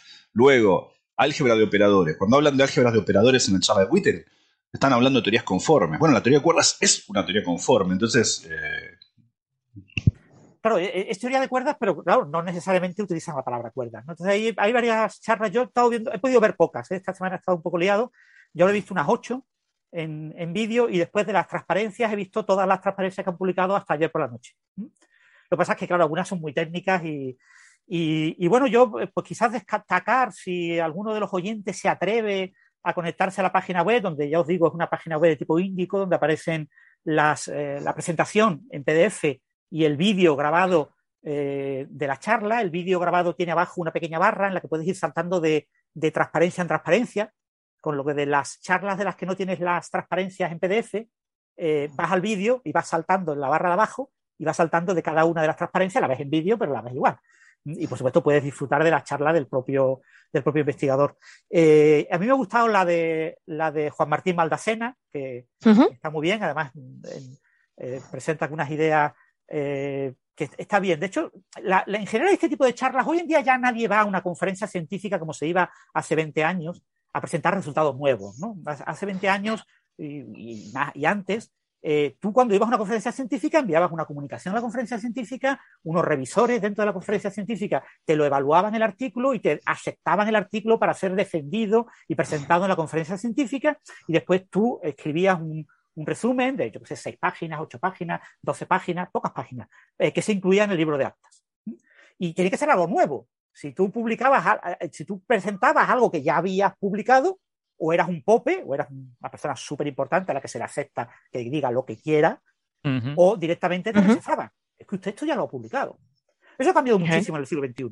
En el siglo XXI ya nadie presenta en conferencias científicas algo nuevo. Y el que presenta algo nuevo siempre está con el rollo de, de la confidencialidad. Que nadie haga foto con el móvil de mis transparencias. Que en el vídeo, que nadie se le ocurra poner esto en vídeo en la web. Que las transparencias, bueno, esto, o sea, eh, tenéis que quitar Pero la es, transparencia. pero es normal, ¿no, Francis? Porque quiero decir, las cosas están en el archive están en Claro, internet, ¿no? Aquí lo, que la gente hace es eh, eh, cuenta su último artículo, su penúltimo artículo, su antepenúltimo artículo. Entonces, Hmm. eso, eso está bien porque eh, la charla te, se puede apoyar en un documento que ya está escrito, que, donde todo está bien contado, y la charla se puede eh, dedicar a hablar de cosas Ujú. colaterales, a contextualizar, a- no tiene que hablar de los detalles técnicos, ¿vale? O sea, eh, el aporte es una nueva técnica para manejar álgebras de operadores en teorías conformes, sí, muy bien, pero eh, el aporte técnico es muy técnico, entonces no te pones a explicarlo en la charla, sino que hablas de la importancia de estas álgebras y de, y de que todavía hay cosas que no sabemos, eso es lo que cuenta la charla de Witten, ¿no? Hay cosas que todavía no sabemos, sorprendentemente, esto se lleva trabajando hace 50 años y todavía hay cosas que no sabemos, fijaros que esto eh, operadores en este contexto me permiten calcular mejor las entropías y me permiten contar ciertas cosas, fijaros. Eh, o sea, ese tipo de, es lo que se, te enriquece el ver este tipo de charlas. Entonces, yo recomendaría a nuestros oyentes, si pueden ver alguna, mm, obviamente son conferencias técnicas, están en inglés, y, pero bueno, a mí me ha gustado la de, la de Juan Martín Baldacena especialmente. Ha habido otras que no, que no me han gustado. La primera de Martínez, por ejemplo, no me ha gustado nada. Pero he visto, ya os digo, unas cuantas, no, no he visto, no es todas, y muchas no me han acabado de, hacer tilín eh, como para recomendarlas. Mm. ¿Tú has visto alguna, Gastón, o al final no has visto ninguna? No, no, no, no vi. vi. la, de, la de Maldacena, porque la del paper, ¿no? Este de, de, de los. Si uno mira un agujero negro extremal por un largo tiempo, ¿no? Sí, el título es precioso. Eh. Sí, sí. Ese de las, ¿no? de las funciones de correlación a, largo tiempo. Eh, y, pero ya había leído estos dos papers que habían escrito, ¿no? Sobre eso. Entonces, sí, su charla me gustó mucho, pero claro, cuando, como yo ya había leído el paper, viste, la charla es como, viene a ser una suerte, ¿no? También de, está ese placer de eh, que entendiste mejor lo que, lo que te costaba de leer, viste, escuchar al, entonces sí, me gustó, no sé si por eso, o por la charla en sí. Me, gustó. De hecho, uno, de los artículos, holografía para, para gente que no tiene tiempo, ¿no? eh, Holography for People with No Time, eh, eh, es un título muy atractivo. Y es un artículo claro, ese, ese, ese, era el primero en el que. En el que porque todos, todos entramos en esa categoría, ¿no? Todos nos sentimos identificados. Claro, pero hay un juego, hay un juego de palabras ahí, porque que las cuando calculan los corredores que no depende del tiempo. Entonces hay un ah. doble juego ahí. un juego de palabras, sí. Qué bien pero bueno, que, son artículos llamativos y que no se los lee y la charla siempre te enriquece, te enriquece, te, te ofrece nuevas visiones sobre lo que yo poco yo puedo entender estos artículos, porque muchos son artículos técnicos y cuesta trabajo entender realmente lo que quieren hacer. ¿no? El gran problema de los artículos eh, científicos es que eh, fuera de contexto son muy difíciles de entender. O sea, porque fuera de contexto es, eh, he intentado hacer esto porque, y, y, me ha salido tal. Y tú dices, pero ¿por qué has intentado hacer eso? Mm. Y, lo que te ha salido, ¿cómo, ¿Qué, significa? ¿Cómo se coloca? ¿Dónde, dónde? Entonces necesitas todo un contexto, necesitas ver toda la línea de investigación durante varios años, haber seguido a varios investigadores, ver, o sea, que eh, contextualizar artículos muy técnicos a veces es difícil. Entonces yo los buceo por encima, ¿no? Para enterarme un poquillo de los tufillos, para ver de qué van. Y, por eso me gustan este tipo de conferencias, para ver un poquillo de qué, de qué va el campo. Y, hay varias charlas de, de holografía celeste, que ahora está muy de moda.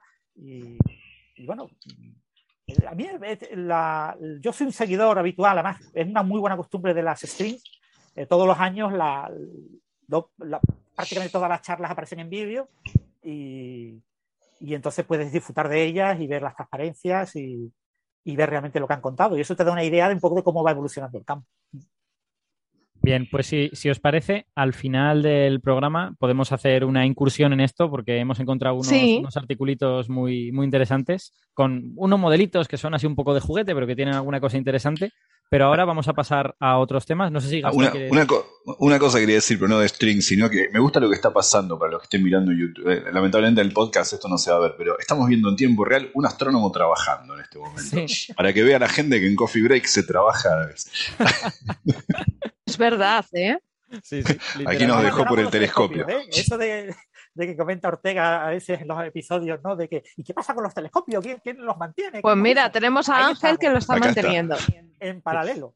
Es que además me lo había dicho Ángel que precisamente a esta hora tenía que hacer algo con el telescopio. Que, os, escucho, os escucho de fondo, es que estoy cambiando el objeto, no puedo, estar pendiente vuestra hora. Tranquilo, hombre. ¿eh? Venga, sigue, Es muy genial, ¿eh? dale, dale. Vale, pues si os parece, pasamos al, siguiente tema de hoy, que es un tema que se publicó hace ya bastante tiempo. O sea, el, paper apareció oficialmente el 15 de junio, con lo que ya es antiguo, entre comillas, para los estándares de Coffee Break. Pero, pero bueno, a mí, me, a mí me gustó mucho y lo traigo ahora porque es una cosa que mezcla eh, un poco medicina, historia y un hecho, eh, digamos, importante de la historia, como es la peste negra, ¿no?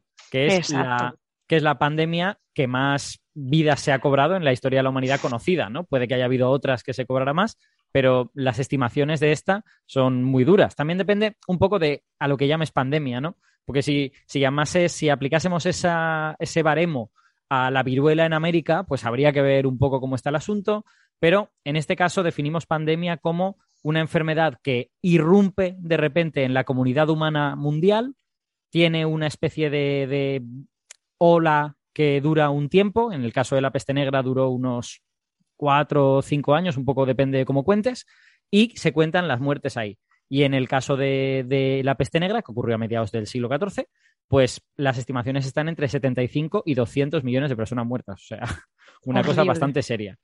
Los, los oyentes que les guste la historia, pues sabrán que esto fue una cosa muy grave y que en algunas partes de Europa murió más del 75% de la población, de, de ciertos pueblos, de ciertas ciudades, ¿no? Eh, De hecho, hay restos arqueológicos en pueblecitos, eh, sobre todo en la zona de Irreanda, creo que había, donde tenían piedras que horadaban para que la, eh, la gente de los pueblos colindantes, cuando un pueblo, el pueblecito estaba asediado por la peste negra, la gente estaba enferma, les llevaran alimentos, entonces ellos en uno de los huequitos de la piedra dejaban la, el dinero, llegaba el comerciante, les dejaba los alimentos y recogía el dinero. Para así Sí. no contagiar y recibir eh, sustento para poder sobre- intentar sobrevivir. digamos, disminuir la probabilidad de contagio, porque claro, en aquella época no se sabía lo que generaba las enfermedades. Exacto. Hoy sabemos mucho sobre cómo se propaga la peste, pero en aquella época no sabían que la peste la podía llevar una pulga. Entonces, si tú habías dejado en el dinero, pues había quedado una pulguita que había ahí, pues igual el señor que se llevaba el dinero se llevaba también un mordisquito y todo iba muy mal, ¿no? Em, para los Exacto. oyentes que no, que no sepan muy bien cómo ubicar esto, les voy a dar un pelín de contexto. La, la peste negra es una pandemia que en Europa solemos marcar el momento de inicio en 1348. Eso no es exacto. Y de hecho, este artículo en Nature lo que hace es llevar más de, bueno, básicamente 10 años en el pasado el inicio de la pandemia y sugerir que posiblemente se inició incluso décadas antes de ese año 1348. Lo que ocurre es que en 1348 es cuando llega a las ciudades de Europa Occidental y es lo que solemos contar como, como momento de inicio de la pandemia llega a Génova y de ahí muy rápidamente a Barcelona, la costa de España, y luego se propaga hacia el interior tanto de Francia como de España, Italia, de prácticamente todo el mundo. Pero antes de eso ya había azotado en el año 47 Constantinopla, también algunas ciudades de Egipto, y en el año 46 ya se la tiene localizada también en ciudades al norte del Mar Caspio, que eran entonces el- la capital de lo que se llama la, la Horda Dorada, ¿no? uno, de los, uno de los cuatro canatos en los que se partió el imperio de Gengis Khan. ¿no? Entonces, hasta ahora la teníamos ubicada más o menos ahí. En 1346 parece que de, de ese norte del Mar Caspio se mueve al norte del Mar Negro, a lo que ahora es Crimea, que también es muy conocida por motivos que nada tienen que ver con la peste. Eh, de Crimea se mueve a Constantinopla, de Constantinopla ya al resto de Europa, ¿vale? Y la duda es de dónde había salido exactamente esta pandemia. Eh, para, para, los oyentes que no sepan exactamente cómo funciona la peste, le voy a dar también tres o cuatro indicaciones. La, la peste es provocada por una bacteria, se llama Yersinia pestis, y esa bacteria vive de forma natural en roedores y en, la, y en el tubo digestivo de las pulgas de esos roedores, ¿vale? Los roedores en los que viven normalmente no son ratas, siempre asociamos la, la peste a las ratas, porque cuando llega a las ciudades la peste, a las primeras que infecta es a las ratas. O sea, la peste llega en las pulguitas, las pulguitas infectan a las ratas y luego la, cuando las ratas se mueren, pican también a los humanos y a quien pueden y, y, también se mueren el resto, ¿no? Pero en realidad los roedores en, donde, en los que vive en el medio natural son roedores diferentes. Eh, hay hoy en día, siglo XXI, año 2022, hay reservorios de peste en todos los continentes menos en Oceanía y la Antártida, ¿vale? Hay reservorios de peste en el centro de Asia, en el centro de África también, en Sudamérica pocos, pero alguno hay, hay un par, y en Estados Unidos prácticamente todo lo que se llama el Medio Oeste es un enorme reservorio porque está lleno de eh, marmotas y en la peste viven las marmotas en, Norteamérica, ¿vale? Mientras que en otros continentes puede vivir en hámsters, puede vivir en este, este tipo de roedores que en principio no pensaríamos que son los receptáculos de la peste, ¿no? Entonces, sabido esto, que ahora mismo está en todos los continentes, probablemente en el siglo XIV eso no era así. Es muy probable que en el siglo XIV no hubiera peste en América, en ningún sitio de América, y que la hayamos llevado los humanos. Al menos a mí no me consta que haya constancia de, Yersinia pestis, la bacteria, en, América antes de la llegada de los europeos. Eh, pero probablemente sí que estaba tanto en África como en Asia en aquella época. Entonces, la duda es, ¿de dónde vino esta pandemia en particular? Porque la peste, además, eh, ha tenido un desarrollo histórico como muy dramático, en el sentido de que es una enfermedad muy reconocible y la primera vez que aparece en la historia, que es en el siglo VI, en el año 541 en Egipto, eh, los médicos lo, lo, que te dejan en sus escritos es el desconcierto de no entiendo nada de esta enfermedad, nunca había visto nada parecido, no estoy seguro de cómo predecir quién va a sobrevivir y quién se va a morir. Es una enfermedad que llega como de forma muy dramática y que se comporta de forma muy diferente a otras enfermedades. Y en la, en la época histórica han aparecido tres grandes pandemias. La primera es esa del siglo VI, año 541. La segunda es esta, la, que fue más grande, la peste negra, año 1346-48. Y la tercera ocurrió en el siglo XIX. Apareció en el sur de China en el año 1850 y poco, si no, si no recuerdo mal. Y terminó agotándose a mediados del siglo XX porque la bacteria de la peste es bastante sensible a los antibióticos y además los métodos de control de poblaciones de roedores y todo esto pues también ayudaron, ¿no? Entonces, eh, visto todo este, todo este contexto, la pregunta es, ¿de dónde salió la pandemia del año 1348, la pandemia del, siglo XIV? Y había una especie de sospechoso habitual que es Asia porque se sabe que en esa época, debido a las conquistas mongolas que sucedieron eh, un siglo antes, había mucha movilidad dentro de Asia. Entonces es posible que las rutas comerciales que los mongoles establecieron en su imperio favorecieran la propagación de la enfermedad. Pero la pregunta es, ¿de dónde salió? Había gente que opinaba que venía más bien de China, había gente que opinaba que venía del centro de Asia y luego pues había otras, otras hipótesis menores, digamos. Bueno, pues en este hmm. artículo de, de Nature lo que se hace es hacer un análisis genético a unas tumbas que son de los años 1338 y 1339, 10 años antes de lo que normalmente ponemos la peste negra, y que están en la actual Kirguistán, ¿vale? Uno de esos estados eh, acabados en Stan que hay en el centro de Asia y que muchos los confundimos. Yo nunca sé muy bien cuál es Turkmenistán y cuál es Tayikistán.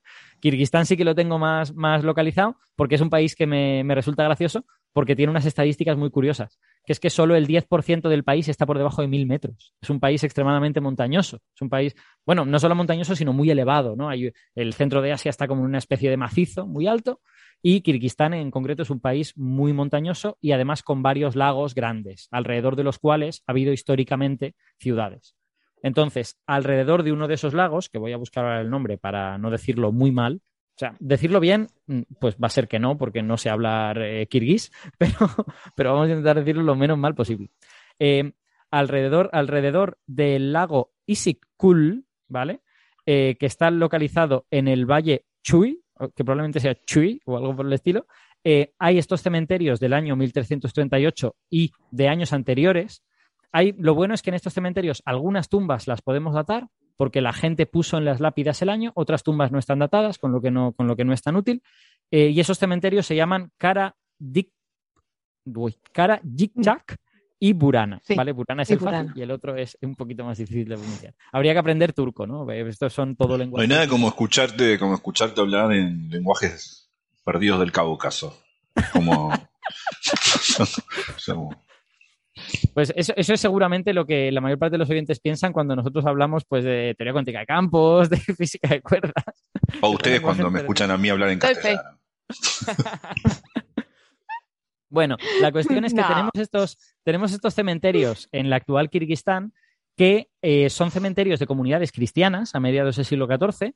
Eh, son ramas del cristianismo que en Europa Occidental tenemos olvidadas, no, no, no, no, somos conscientes de que existen, pero hubo todo un cristianismo oriental, que es también llamado cristianismo nestoriano, que se extendió por toda Persia, por el centro de Asia e incluso por el imperio mongol, y esta gente pertenecían a ese tipo de cristianismo. Y es como no sé, a mí me parece bonito ver en el artículo de Nature la imagen de la lápida, ¿no? La lápida es una cosa sí. muy sencilla, es una, es una piedra ¿Una más piedra? o menos plana en la que se ha inscrito una cruz, que es el símbolo eh, fundamental del cristianismo, y hay una serie de eh, inscripciones en siríaco, que es la lengua litúrgica de, la, de las iglesias cristianas. Claro, quizá, quizá, convenga recordar que, que, durante la conquista mongola una de las cosas que había era libertad de culto, entonces ¿Sí? eso sí, permitió ese flujo. De Así hecho, es, si os Sí, y si os fijáis, la cruz no es como la que pondríamos actualmente, ¿no? no. Es completamente igual los dos brazos. Sí, es, es, parecido a lo que seguramente nuestros oyentes reconocerían como la cruz de Malta. Es una. Exacto. Lo que pasa es que claramente no es una cruz de Malta, está muy lejos de Malta, ¿no? Este sitio. Pero es porque es tradición oriental, claro. La, la cruz latina es de la tradición de Europa Occidental. Estas cruces de los cuatro brazos iguales son más de la tradición oriental. Eh, entonces, bueno, esta, esta lápida tiene una inscripción en siríaco que sabemos leer. El siríaco es un idioma que yo creo que eh, bueno, hoy en día desde luego no se habla, yo creo que en el siglo XIV ya no se hablaba tampoco, pero se utilizaba como lenguaje de la iglesia nestoriana y podemos leer ahí la fecha que ellos ponen. Y lo que dice una de estas lápidas, lo podemos leer literalmente, es en el año 1649, que corresponde a nuestro 1300. No, pero léelo en siríaco. Mm, no, no lo pone y no lo sabría leer. me encantaría, ¿eh? O sea, ya sabéis que a mí la lengua me gusta mucho. Ojalá saber, saber leer siríaco y, armenio y todas estas lenguas tan guays, pero, pero vamos, no.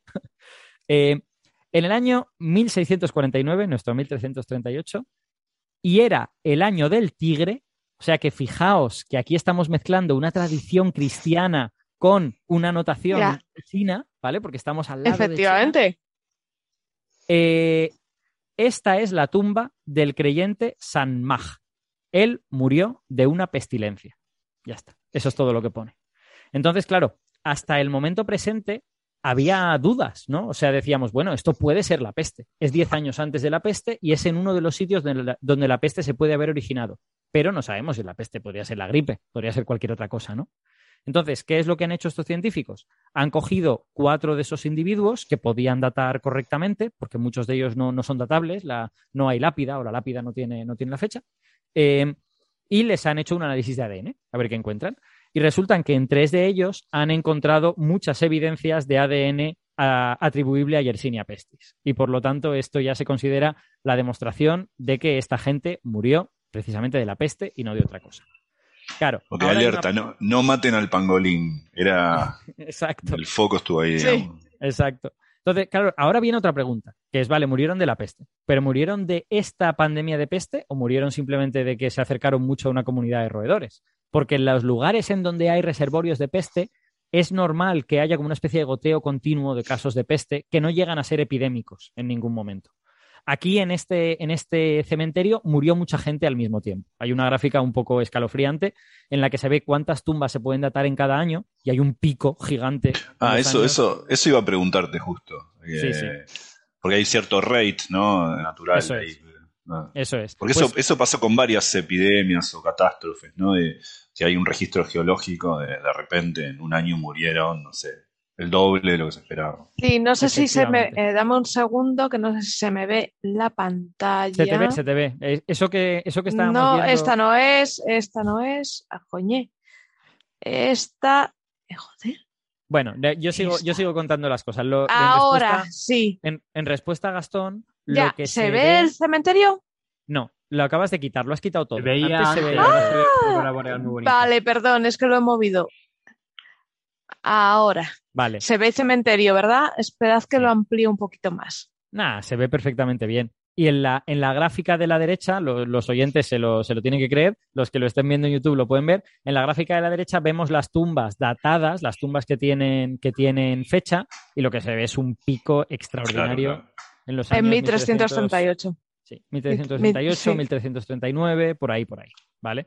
Entonces, claramente hubo una mortandad muy especial en esa, en esa fecha. Pero de nuevo la pregunta, ¿es esto la peste negra o es una epidemia local de peste que no tiene nada que ver? Y para responder a esa pregunta, lo que se ha hecho es comparar los genomas de estas Yersinia pestis que se han encontrado en este cementerio con los genomas de pestes conocidas, de, otras bacterias conocidas. Y yo creo que la, figura que mejor ejemplifica los resultados de este artículo es la figura 2, que es donde se ve el árbol genealógico, entre comillas, de la peste. Se lo explico para, los oyentes que no lo estén viendo. Eh, hoy en día hay cuatro grandes ramas de Yersinia pestis que se generaron en o muy poquito después de la pandemia de 1348. Cuatro ramas muy grandes que se llaman 1, 2, 3 y 4, ¿vale? Y luego hay otras ramas que son anteriores y que corresponden pues a, a, la pandemia anterior del siglo VI o a lo mejor a otras ramas de peste que nunca han sido pandémicas, ¿no? Entonces, eh, lo que han hecho estos investigadores, esas ramas se conocen bien, el hecho de que la pandemia de 1348 fue una quinta rama, ¿vale? Eh, también se conocía muy bien y se sabía que las, las cinco se iniciaron en un momento muy pequeñito que no éramos capaces de resolver, que no sabíamos si sería en un solo evento o en varios eventos a lo largo de un siglo, eso no estaba claro. Bueno, pues ahora cuando se ponen estas nuevas cepas de Yersinia del año 1338 de Kirguistán, lo que se ve es que están justo en la intersección. O sea que es Exacto. o no, sé- no sabemos si son la población de la que salió la, la peste negra, pero si no, es un hermano muy cercano de esa población.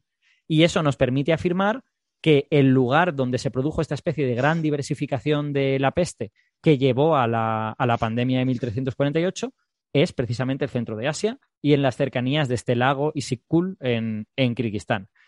Además, eso es perfectamente plausible porque en los alrededores de ese lago, ya os he dicho que Kirguistán es muy, es muy montañoso, en esas montañas hay muchas poblaciones de roedores, creo que son sobre todo marmotas en, en esa zona del centro de Asia.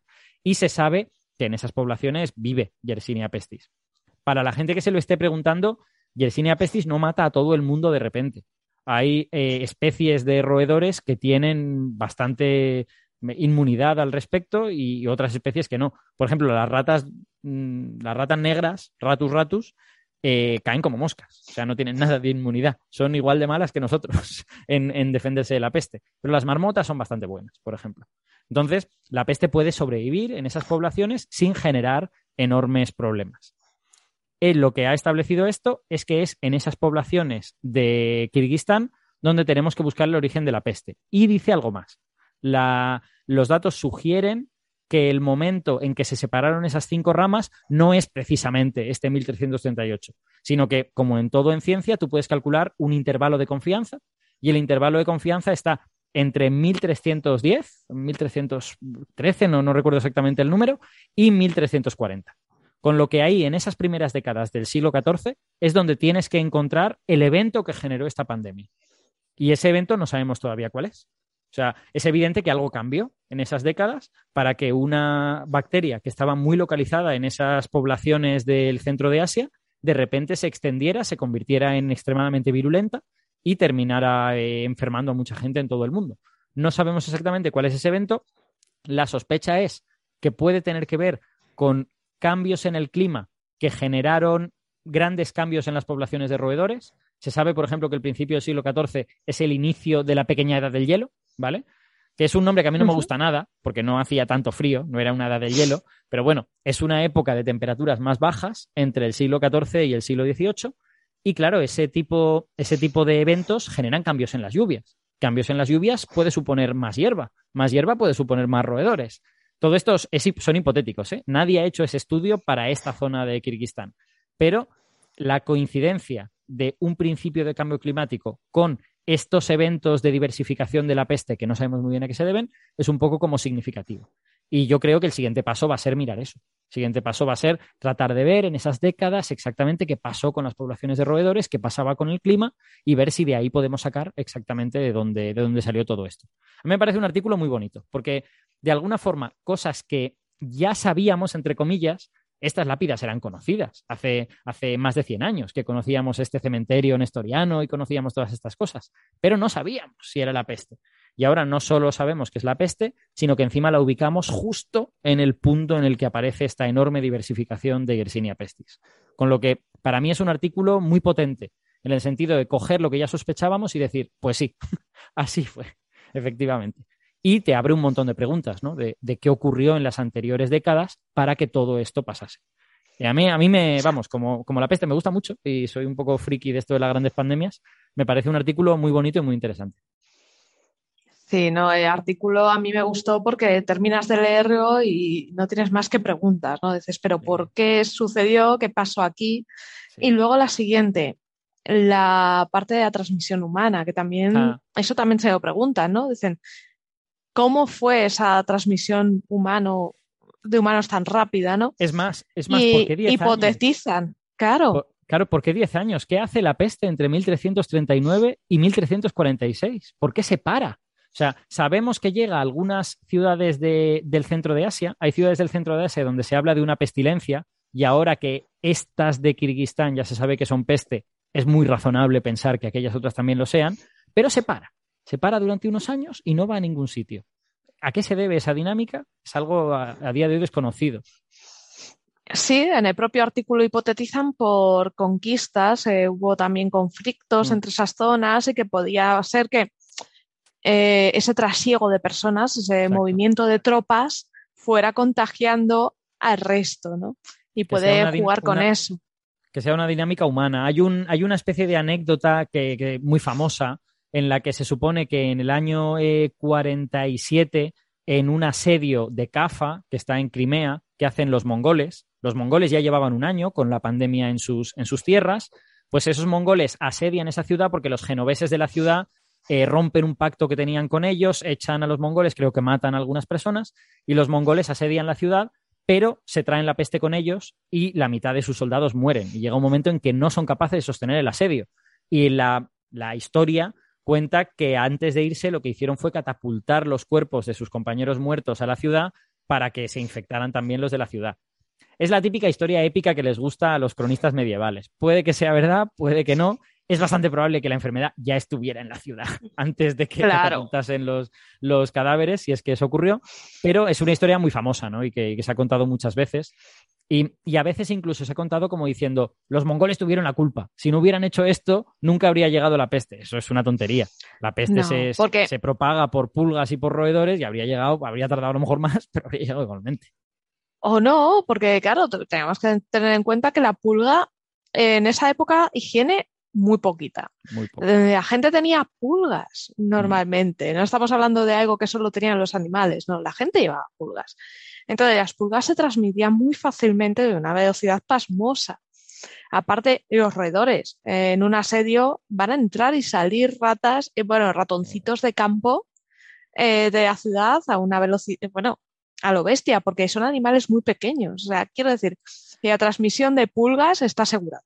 No, y que además, eh, bueno, esto, claro, son cosas de logística militar que, que si no eres muy friki de esa cosa, igual no las piensas. Pero un ejército de, no sé cuántos serían los mongoles alrededor de Cafa, pero igual eran 10.000 o 15.000 personas. Necesitas ejército- llevar animales para alimentarte de todo.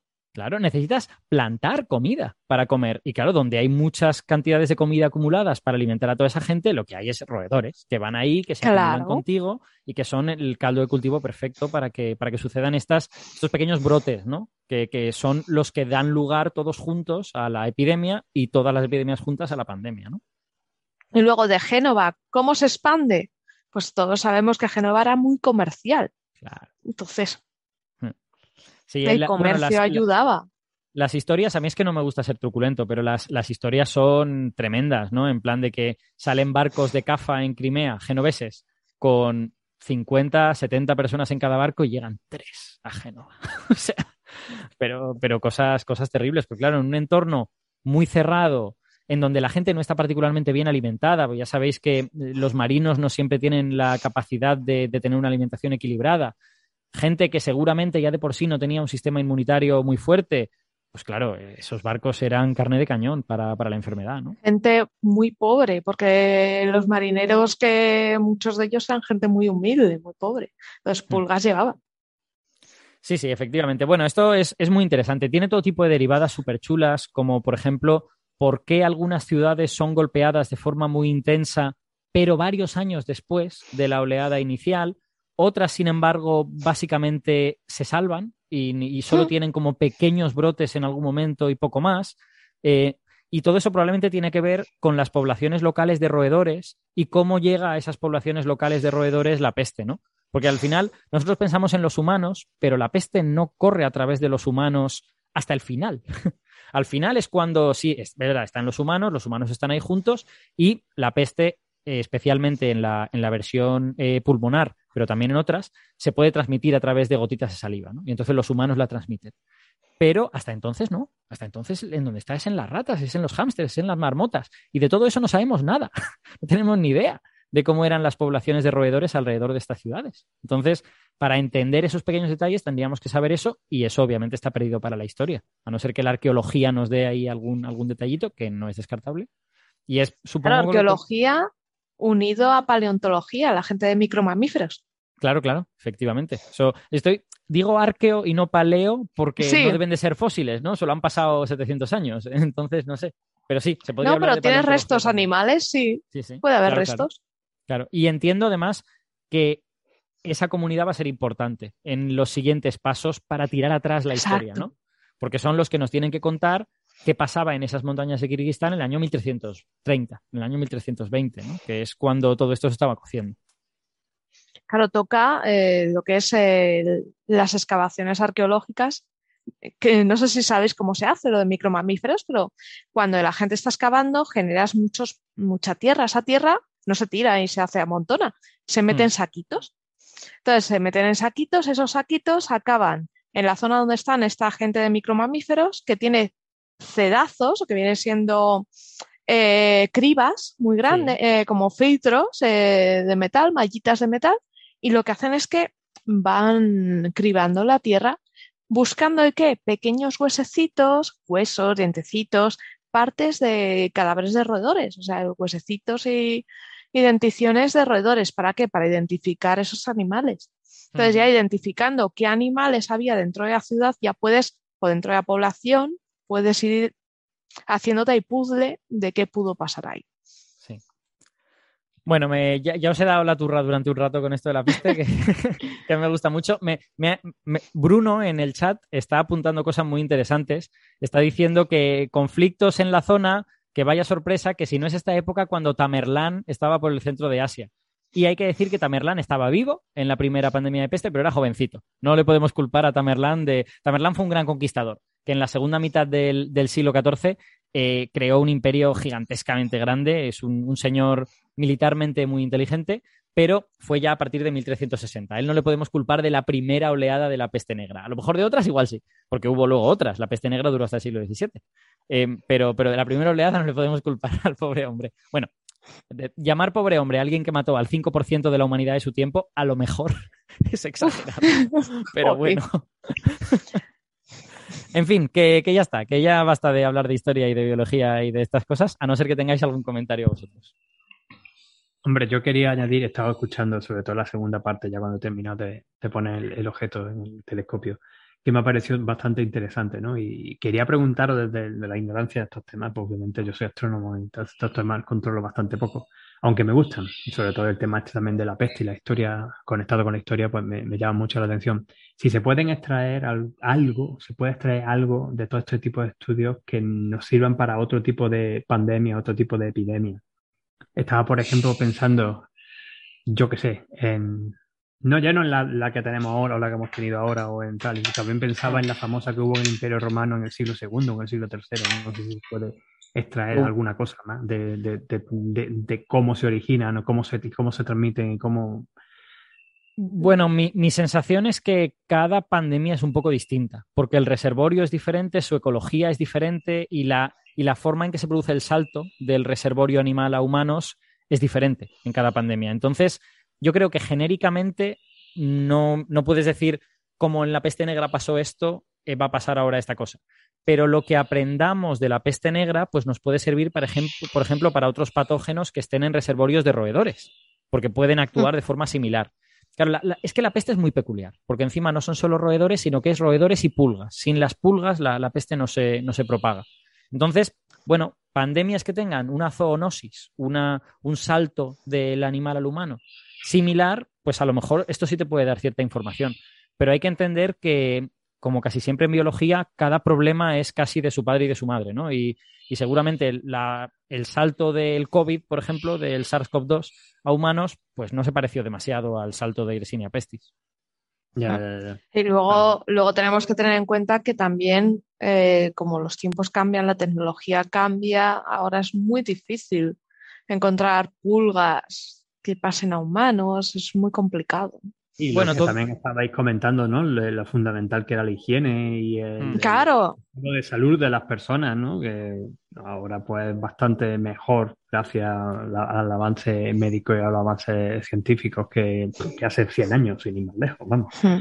Sí, y, bueno, también por, por eh, dar un poco un baño de realidad a los oyentes, hoy en día hay epidemias de peste en curso en Madagascar. En Madagascar hay un reservorio de, peste relevante y hay zonas del norte de Madagascar que precisamente porque no tienen esas condiciones de higiene que nosotros sí tenemos la suerte de tener, pues están muy expuestos y esa, y esa epidemia lleva en funcionamiento desde 2018. Creo que no muere muchísima gente al año, pero tampoco son zonas muy pobladas. A lo mejor los pocos que mueren son muy relevantes. Esta peste en Madagascar no viene o no es de, de- de esta primera, ¿no? Ese otro tipo. No, no, no estoy seguro de si es heredera de la tercera pandemia, de la que se inició en el siglo XIX, o si es una cosa aislada de ese reservorio concreto de, de Madagascar. Claro, Lo busqué, lo que pero pasa no lo que-. Aparte de la higiene, o digo, hoy hay antibióticos, ¿no? Para esto. Exacto. Claro, exacto. es una bacteria. Es una bacteria. Es un peste bacteria, lo que hemos tenido con una COVID, el SARS-CoV-2. eh, Ese es otro punto importante para no comparar peste, ¿no? Sí. son bacterias o virus. o son virus. Pero eh, también es que hay cosas que, que a veces no pensamos, que es que la eh, disponibilidad de esos medicamentos no es igual en todas partes. Y la, Exacto. si también, uno, también, por supuesto. claro, cuando a uno le identifican que tiene peste rápidamente, como ocurre con los decenas de casos que hay en Estados Unidos cada año, porque en Estados Unidos hay decenas de casos de peste cada año, pero se suele eh, identificar pronto, se le da antibióticos pronto y esa gente pues normalmente tiene un cursa bien la enfermedad. Pero en otras zonas los antibióticos no están tan disponibles o no hay médicos que sean capaces de identificarlo. Entonces, en el mundo actual, con antibióticos, del total de infectados de peste muere un 5% o algo por el estilo. Y, y- Claro. y casi siempre es no tanto porque no se pueda tratar como porque viven en zonas en donde no se identifica tan rápido.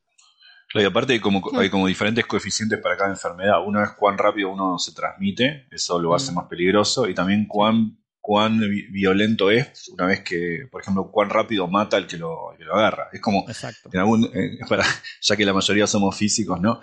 Eh, es como la materia oscura. Cuando la materia oscura uno lo hace muy interactuante, uno sabe que en el universo desaparece más rápido. Entonces hay una cota Sí. ahí de cuán interactuante puede hacer, porque eh, yo- ¿no? un, un- patógeno mata muy rápido a sus víctimas, bueno, eso también va en contra de su propagación, digamos, básicamente. Así es, el, el caso de la peste es súper complicado porque hay ese juego entre reservorio y humanos, ¿no? Bueno, y que hablamos de humanos, pero podríamos hablar de la peste matando perros, por ejemplo, que, que eran gatos. Creo que los gatos eran mucho más sensibles a la Sí. peste que, que los perros. Los cerdos, por ejemplo, morían, eh, vamos, también en cantidades enormes. O sea que hay este juego entre reservorio y en quién te fijas tú, y si el reservorio es relativamente mm, resistente, la peste puede sobrevivir muchos años. no, pero ahí ya me pongo triste, cambiemos de tema. Una cosa es matar gente que no conocí, otra cosa es matar gatitos y perros. No, no me gusta esto. Pues esto, esto No, es pero lo que hay. eh, Esto es lo que hay. ¿en qué peste? No sé si fue en la bubónica o en alguna de esas que se. Cosas de la Edad Media. Se pensaba, se atribuía la culpa, o al menos eso es lo que a mí me enseñaron en historia, se atribuía la culpa a los gatos. Y la gente mataba gatos. Puede ser. Entonces, Hay, en estas épocas, eh, digamos, precientíficas y pre, eh, en las que el conocimiento no circulaba demasiado, hay una mezcla de buenas observaciones y malas observaciones. En la Edad Media ya había gente que se daba cuenta de que las ratas se morían. O sea, ya había gente que decía la culpa es de las ratas y había otra gente que decía, pero si las ratas se están muriendo por miles igualmente, claramente tiene que ser otra cosa. Pero, pero claro, en, en la ciudad donde se hacía la observación correcta, pues igual no era la ciudad donde se hacía la otra observación, ¿no? Y, y la información no corría Exacto. igual que ahora.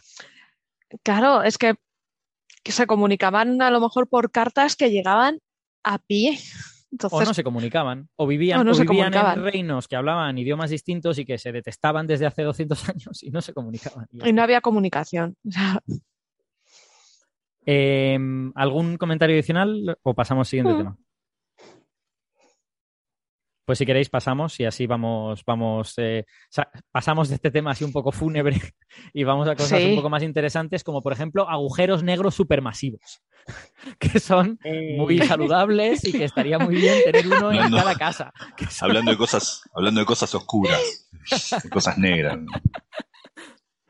Entonces, eh, hay, un, hay un paper que, que salió en Nature hace unos días, a ver cuándo salió, salió el 6 de julio, exactamente, eh, El en, 6. el que, en el que se propone un mecanismo para la formación de las primeras semillas de agujeros negros supermasivos. Los oyentes que hayan seguido Coffee Break durante tiempo saben que el origen de los agujeros negros que hay en el centro de las galaxias, estos que tienen millones de masas solares o incluso miles de millones de masas solares, eh, ese origen es un poco eh, desconocido, ¿no? Y sobre todo, no se sabe cómo se formaron tan rápido esos agujeros negros para que ya estuvieran eh, en forma de cuásares cuando el universo era muy joven. Los cuásares que vemos en el universo primitivo se supone que son eh, materia alrededor de estos, de los, digamos, los agujeros negros supermasivos primigenios. Y ya son muy antiguos. Entonces, este paper propone un mecanismo para explicar un poco de dónde salió todo esto. Creo que Gastón se lo ha leído en detalle. Sí, sí, es, un paper que salió, como decís, el 6 de julio de Latif, eh, salió publicado en Nature, Latif y otros y otros autores. Hmm. Y también salió, vieron cuando en algunos, en algunos, eh, a, veces en Nature es como que hacen spotlight sobre algún artículo, salió también un, una pequeña, un pequeño resumen en el mismo Nature sobre los resultados, una especie de brief eh, del de la investigación. Es un, es un artículo que, que, en el cual se hacen simulaciones de, digamos, muy, muy avanzadas, el, estado del arte, las simulaciones por computadora hoy en día, de lo que, lo que serían los ambientes en los cuales se formarían los primeros agujeros negros supermasivos. De primero, para decir eh, cuál es el problema, el problema es que sabemos desde hace 20 años que hay agujeros negros supermasivos, o mejor dicho, había agujeros negros supermasivos, hablamos de miles de millones de masas solares, miles de millones de masas solares. O sea, recordemos que el del centro de nuestra galaxia tiene poco más de 4 millones de masas solares. Y el que vimos eh, en el 2019, la foto de M87, ese tiene 6,6 eh, mil millones de masas solares. Estamos hablando de agujeros negros de ese tamaño, ¿eh? de ese mm. tamaño. Casi mil millones de masas solares. cuando el universo tenía solamente, no sé, del orden del... A ver, tenía mil millones de años. O, sea, el universo hoy en día tiene casi 14 mil millones de años. O sea, estamos hablando de hace mucho, mucho tiempo, el Redshift 7. El universo tenía, no sé, el orden del 10% del tamaño que tiene hoy. O sea, uno lo calcula con el Redshift. ¿no? Recordemos que el cociente entre el, tamaño del universo, de las, escalas eh, entre ese momento y hoy, está dado por el valor del Redshift más 1. Estamos hablando de Redshift 7, 6. Eh, entonces sabemos hace 20 años que hay agujeros negros de miles millones de masas solares en ese momento. Pero recordemos, como hablábamos al principio, cuando hablábamos de los candidatos a ser galaxias, el universo no tuvo materia siempre. bueno, materia sí, pero no estrellas que pudiesen dar cuenta de estructuras como, por ejemplo, agujeros negros supermasivos. Entonces la idea es, ¿cómo se formaron tan rápido? Hoy sabemos que había agujeros negros de miles de millones de masas solares cuando el universo tenía unos 600 millones de años. No tanto después de que eh, terminaron las épocas oscuras, cuando se formaron las primeras estrellas que luego pudieron haber colapsado y formado agujeros negros. Entonces, esa agregación de materia paulatina, que creemos que es lo que da cuenta de cómo se forman y crecen los agujeros negros supermasivos, no hubo tanto tiempo. Ese es un gran problema y del cual hablamos muchas veces. ¿Cómo se formaron tan rápido? Bueno, se creía, ¿no? es que es un escándalo porque no entendemos cómo. No, hay algunas ideas, pero ideas que es difícil a veces llevar eh, a la práctica. Es decir, se cree, se creía, este trabajo, anticipo un poco, spoiler, viene a confirmar esta idea, eh, se creía que los agujeros negros supermasivos, los primeros que aparecen en esa, en esa parte del universo, Redshift 6, se formaban en lo que se llaman eh, halos primordiales. No, sé si llamarlos primordiales, cuál sería la traducción correcta de... Primigenios, quizá. Primigenios, quizá. Porque la palabra primordial no me gusta porque la palabra primordial se usa en cosmología, pero es algo que nació con el Big Bang. Digamos, ah. eh, a veces se lo llama a, los primigenios. Eh. Pero digamos, primigenios. primarios, si quieres, o, primarios, sí. tempranos. Son, son eh, concentraciones de materia que todavía no tiene, no tiene grandes estrellas y eso va haciendo un flujo, va acretando materia, va haciendo un flujo, eh, no, no, son muy calientes, un flujo frío. Y eso, cuando estos halos van, van, acretando materia, crecen mucho, forman estrellas y eso podría colapsar en lo que se llama un, colapso directo. Plum, colapsa cuando las estrellas son suficientemente masivas y forman agujeros negros. Se creía que esa era la idea. Forman unas fuertes grandes estrellas muy masivas, estamos hablando de decenas de miles de masas solares, y que esos podrían formar las primeras semillas. Estamos hablando de miles de, decenas de miles de masas solares, estamos hablando de mucha concentración de materia. Y esos serían como las semillas en las cuales ahí sí empieza a agregar la materia y forma estos agujeros negros supermasivos. Esta idea estaba ahí. Las estrellas más grandes hoy en día, yo creo que están un poquito como alrededor de mil masas solares, ¿no? Claro, claro, estamos hablando de 10 veces más masivas, ¿eh? o 30 veces más masivas. no sé, veces Ángel. Perdón, 100 veces, dice, dice 100 veces, incluso a estrellas como Eta Carina, que es una de las más brillantes, de las más masivas que se conocen, que son del orden de 200 veces la masa del Sol, pero parece que son dos objetos muy, muy, muy cercanos, ¿no? O sea, que estamos, estamos hablando de objetos 100 veces mayores que las estrellas más grandes que conocemos. Sí, o 300 veces. Es lo que llama no, la, atención mucho de lo que está contando Gastón, ¿no? De, no sé si estos tipos de estrellas serían las que denominaríamos directamente de estas famosas de, de depuración 3, pero serían las primerísimas que se formaron. Sí, lo que pasa es que son, duran muy poco, porque estas, estas rápidamente, eh, rápidamente colapsan y formarían. Una estrella de, un, de mil veces la masa del Sol es que, cuando, es que tiene que durar eh, del orden de miles de años. Sí, no, esto, Estamos hablando, está Gastón hablando de estrellas de 30.000 a 40.000 masas solares. son enormes. No, no, por eso es que ni siquiera tiene mucho sentido llamarlo, llamarlas estrellas. Claro, lo que ven es lo que, lo, que lo que ven es una agregación de como cúmulos, pero, eh, pero para llegar ahí pensemos primero cuál era el escenario que se creía. Se creía que podía haber halos que llegasen a cuando tenían los halos, los halos primigenios, no las estrellas, los halos primigenios, unas 300.000 masas solares, eso es una acumulación de materia no hay problema, bueno, es una sola estrella, que ahí ya podrían empezar a formar estrellas.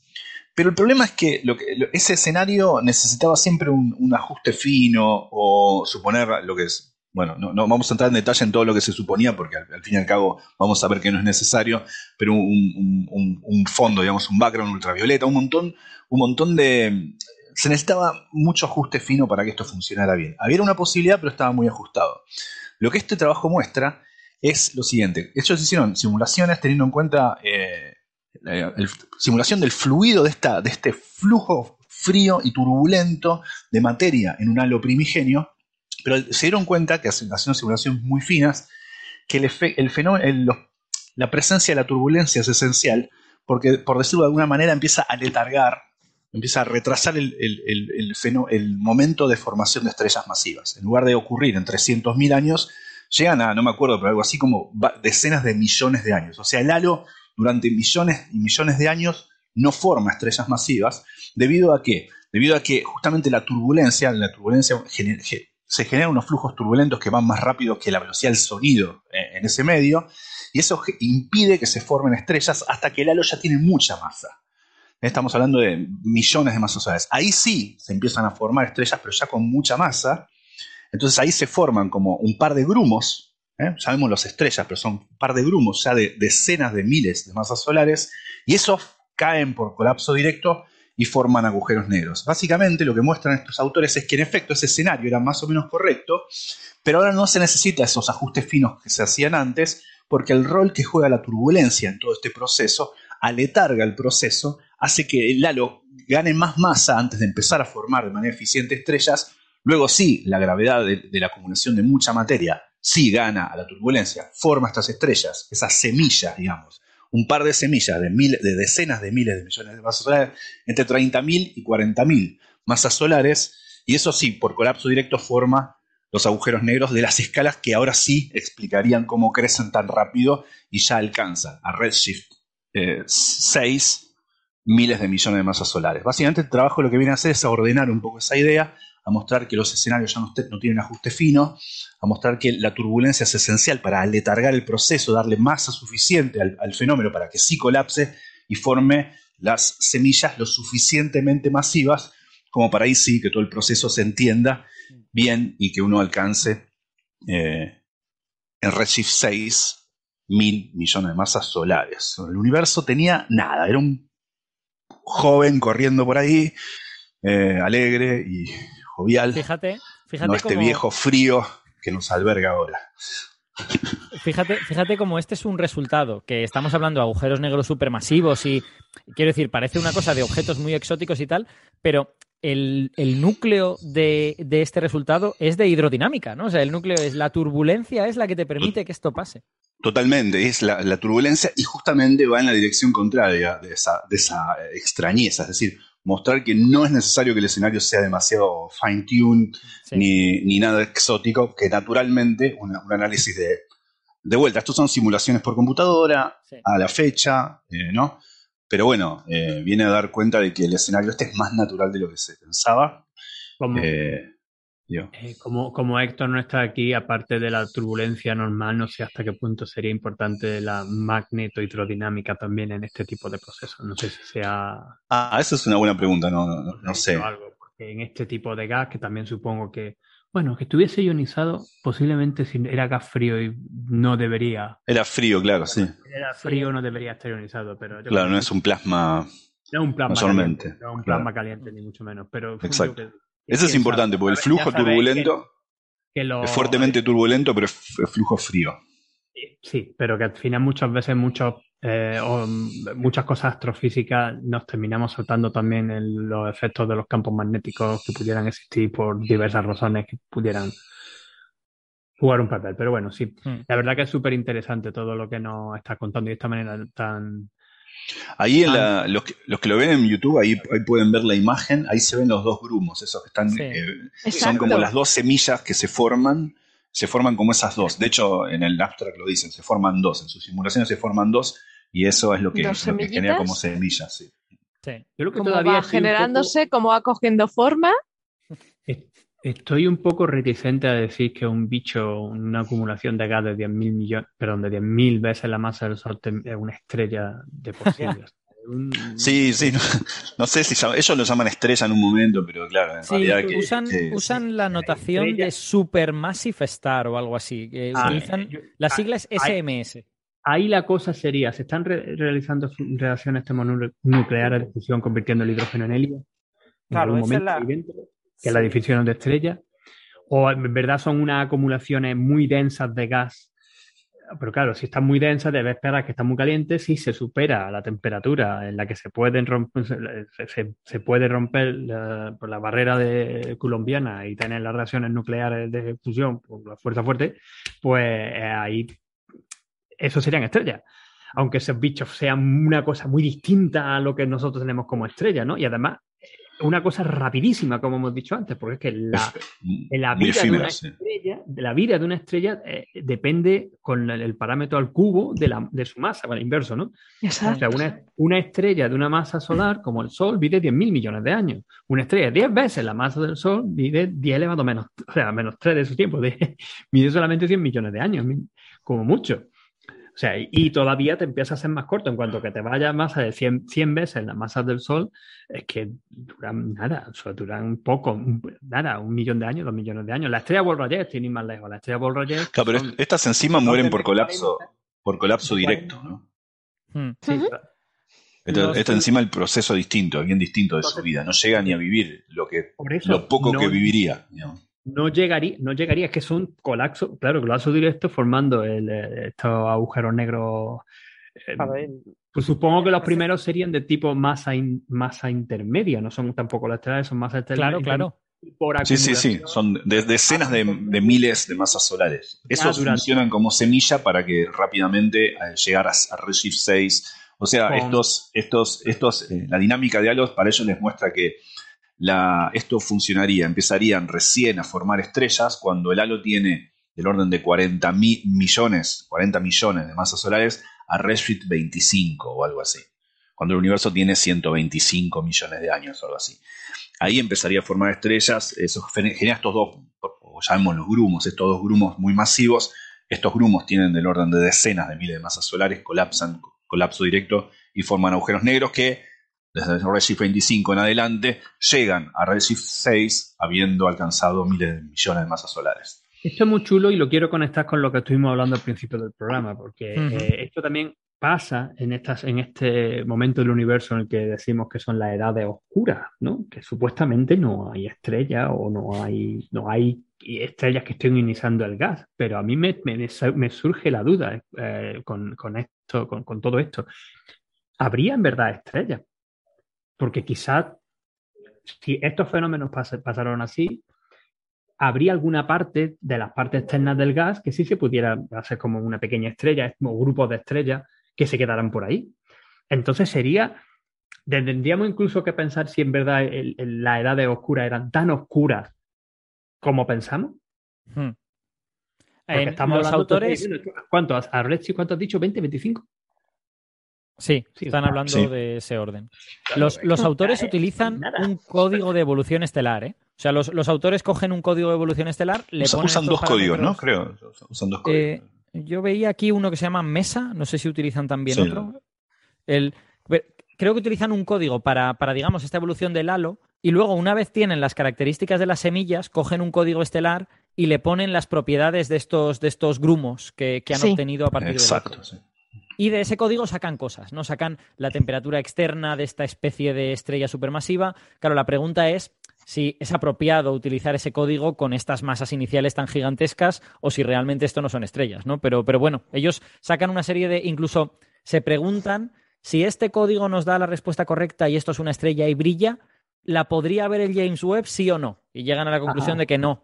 Eh, o sea, bueno, eh, quiero decir, hay ahí varias preguntas eh, y yo creo que no tienen respuesta a día de hoy. Claro, recordemos que están usando un código para objetos Ahí. Uy. Lo de estrellas Se- fue Supermassive Stars que tienen órdenes de magnitud. Uh, perdón. No, decía que recordemos esto, no enfatizo lo que dijo Alberto. Estamos, están usando códigos que se usan para estrellas, a veces muy masivas, pero órdenes de magnitud menores Sí. que las masas Sí. que están considerando acá. Exacto. Y no sé, ellos, ellos dicen, o sea, en, este ánimo de que el artículo no sea meramente una simulación numérica y que se pueda comprobar de alguna forma, pues buscan esto, buscan, bueno, el James Webb quizá podría ver la luz de estas estrellas, llegan a la conclusión de que no, pero lo que sí dicen, lo que no sé, bueno, lo sugieren, digamos, es que eh, se podría, se debería poder ver algún efecto de la acreción de estos agujeros negros a redshift más de 20. Eh, lo que no dicen es cómo, ni qué tipo de instrumento, ni qué tipo de señal hay que buscar, ni nada, ¿no? Pero, pero bueno, intentan, digamos, hacer que el resultado no sea un mero resultado en ordenador, ¿no? Sino que haya algo que podamos buscar. Hombre, eso es lo habitual en los artículos de Nature, ¿no? Tratar de, Sí, de venderlo como que es algo sobre la naturaleza y no solamente una simulación por ordenador de unos señores que están ahí delante de la maquinita. Eh, eh, un punto clave aquí es el tema de, de la- lo, lo que habéis discutido, ¿no? El tema de, de si son estrellas o no. ¿vale? Aquí lo que tenemos es un colapso directo. Entonces, en muchos artículos de colapso directo tienes una gran nube eh, que, que colapsa y, si, y en esa nube se forman estrellas, se forman grumos que forman diferentes estrellas, una, un grupo de estrellas.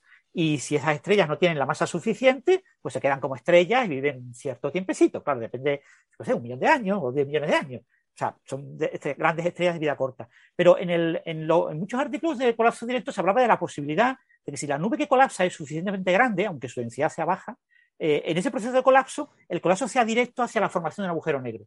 Claro, si el colapso es directo a la formación de un agujero negro, tiene que haber una etapa intermedia, una etapa transitoria, en la que la materia se ha calentado lo suficiente para que haya reacciones termonucleares. Pero Claro, la- claro. ese objeto no tiene superficie estable. ¿eh? Ese objeto sigue colapsando. Pero mientras está colapsando, la parte central está termonuclearmente activa. Hmm. ¿vale? O sea, es un transitorio de ese colapso de la gran nube hacia agujero negro en el que se produce una estrella, digamos, transitoria, de vida extremadamente corta, pero estrella en el sentido de que sí hay Ah, reacciones termonucleares y la física de las reacciones termonucleares las entendemos y debe ser la misma de la que cualquier otra estrella. O sea, porque tenga Quizá- 10.000 masas solares, en principio no hay leyes físicas nuevas que tengan que aplicarse ahí. Quizá una de las claves es lo que tú has dicho, la fragmentación, porque hemos estado aquí hablando de distintas cosas, pero no hemos explicado cómo se forman las estrellas, ¿no? Y cómo de una nube molecular que termina con- con la- colapsando por diversos motivos, en, como lo observamos en nuestra galaxia, en galaxias cercanas, eh, lo que ocurre es que se da la, se termina, aunque colapsa, se termina fragmentando, y tú lo has dicho bien, en distintos grumos, y esos distintos grumos, pues cada uno va, va a formar, cada uno va a formar una estrella con una masa inicial de un- una nebulosa, esto también lo vemos en muchas nebulosas de la Vía Láctea famosas, de las que podemos ver con, eh, con nuestros pequeños telescopios de aficionados, eh, aparecen pues centenares, miles de estrellas, pero con una distribución de masas, que es otro parámetro súper importante para entender la evolución de la galaxia, la función inicial de masa. ¿no? Se, crean muchísimas estrellas de, muy poca masa, unas cuantas estrellas de masa de, tipo solo intermedia y muy, muy, muy, muy, muy poquitas de hecho casi ninguna, de las más masivas, que son las más raras. Con que tengan un, un papel tan importante a la hora de entender la evolución de las galaxias, ¿no? Pero estos objetos que estamos, que estáis describiendo, Gastón, y tú lo has dicho muy bien, Francis, pues parece que son algo un poco distinto. No hay- si no hay fragmentación, si es simplemente el gas que condensa, que sigue condensando, sigue condensando, y efectivamente, si, si llega, si al final termina siendo un agujero negro, de esas masas, de esas masas de miles de miles de veces o decenas de miles de veces. Decenas, mil, sí. Sí. eh, ha habido un momento por narices que ha tenido que pasar por unas condiciones eh, física de, de, presión y temperatura donde se permiten las reacciones termonucleares. Sí, sí pero, pero son, no, sí, y esos son estos grumos de los que ellos hablan, por eso hacen esa discusión acerca de si serían visibles o no, digamos, pero duran muy poco, ¿no? quizás sí, un, un, término mejor sería hablar de grumos o concentración, de, por momentos del artículo lo llama semillas solamente, quizás las semillas sea un mejor nombre, ¿no? Eh, Semillas brillantes, semillas presuntamente brillantes. Estaba también pensando en, eso, ¿no? En la conexión con estrellas de, estas supermasivas primeras de, población 3, esto parece otra cosa, y pero también por lo de una de las cosas importantes que también comentaba yo al principio eh, en, eh, cuando estábamos hablando de los descubrimientos del James Webb, eh, de esta galaxia Redshift 10 y 12, de la química Recordad que al principio del universo solamente hidrógeno y helio, y tracitas de litio y berilio, poco más. Eh, todos los elementos químicos que van después se crean dentro de la estrella o por la interacción de la estrella con lo que tiene alrededor o la muerte de la estrella. En particular, el oxígeno es uno de estos elementos clave, de hecho, el tercer elemento más abundante. Por eso están las líneas tan famosas que os decía, oxígeno 2, oxígeno 3, para saber cantidad de oxígeno, el tercer elemento más abundante del universo. Y eso se produce solamente dentro de la, estrellas, no solamente de las estrellas, sino de las estrellas masivas. Solo las estrellas masivas llegan a formar el oxígeno. Las estrellas de, que terminan explotando como supernova 1, 1A eh, producen sobre todo hierro. Una cosa. Entonces, claro, si este objeto que estáis describiendo, que terminan eh, formando agujeros negros de masa intermedia, eh, llegan a tener reacciones nucleares y pueden tener helio, si pudieran tener también oxígeno y se liberara de alguna manera, eso también podría tener alguna, alguna consecuencia curiosa. Aunque dado el, lo que se está, lo que estamos comentando y lo que estamos diciendo de que es una cosa tan rápida que parece, ¿no? Que se, con, se colapso tan rápido, tan ingente, pues es de esperar que no, que no, es de esperar que no, que no se liberara nada. Pero, no lo sé. Eh, otros, no sé, quizá hay un, un, factor o alguna cosa ahí que, que pudiera tener jugar un papel que pudiera ser más o menos importante a la hora de entender también cómo evoluciona la química del universo. Al final hay muchas cosas que se pueden conectar unas con otras. Pues sí, de hecho yo ya veía esa reverberación al principio. estamos hablando de galaxias muy tempranas que aparecen muy rápido y precisamente luego vamos a hablar de lo que hay en el centro de esas galaxias, ¿no? Sí, el artículo de Nature plantea esa posibilidad, ¿no? Plantea que, como son objetos que se calientan muy rápido, pero que se calientan mucho, también se activa no solo la, la reacción termonuclear PP, protón-protón, que da lugar al helio, sino que también el ciclo CMO, es decir, que también hay producción de carbono, nitrógeno y oxígeno. Lo que pasa es que las cantidades tienen que ser muy pequeñas porque es un proceso muy rápido, entonces no, no da tiempo a una eh, producción importante. Y por otro lado, estamos hablando, como comentaba Gastón, de semillas de agujeros negros supermasivos, es decir, eh, estos son estrellas en colapso, produzcan lo que produzcan, se siente la, mm. prácticamente la totalidad va a acabar siendo eh, engullida por ese futuro agujero negro, por ese horizonte que va a aparecer ahí en ese agujero negro de masa intermedia. Sí, pero yo sigo siendo reticente a llamarlo a estrellas. Sí. Yo también soy reticente a llamarlos estrellas, sí. Sí, sí. Son, parecen un objeto diferente, ¿no? Aunque sí, es un objeto diferente. Sí, sí, así lo llaman y eso puede ser un poco confuso porque uno piensa ¿no? en una generación de al menos que estuvo ahí un rato haciendo sus cosas, ionizando cosas alrededor, calentando el plasma alrededor, pero parece ser algo mucho más transitorio. pero bueno, ese es el nombre que le dan. Serían estrellas de población 4, serían estrellas de población 3. estarían antes de las estrellas de población 3. Y desaparecerían en el agujero negro. Muy bien, pues si, si, no sé si tenéis algo más que decir sobre este tema. Eh... Bueno, eso y el punto clave que ha comentado Ángel también, el tema de las, eh, de magnetohidrodinámicas. Posiblemente cuando en este tipo de simulaciones de turbulencia, son simulaciones muy, muy complicadas, meter magnetohidrodinámicas es muy complicado, pero es posible que haya efectos magnetohidrodinámicos que hagan que parte de esas estrellas transitorias en colapso, eh, parte de esa materia, eh, acabe siendo expulsada sin llegar a colapsar completamente en ese agujero negro de masa intermedia y, eso pues probablemente modifique algunos de los parámetros, es decir, esto es una simulación que probablemente en los próximos años acabe cambiando y modificándose con futuras simulaciones que vengan. Estas simulaciones son muy costosas, ¿eh?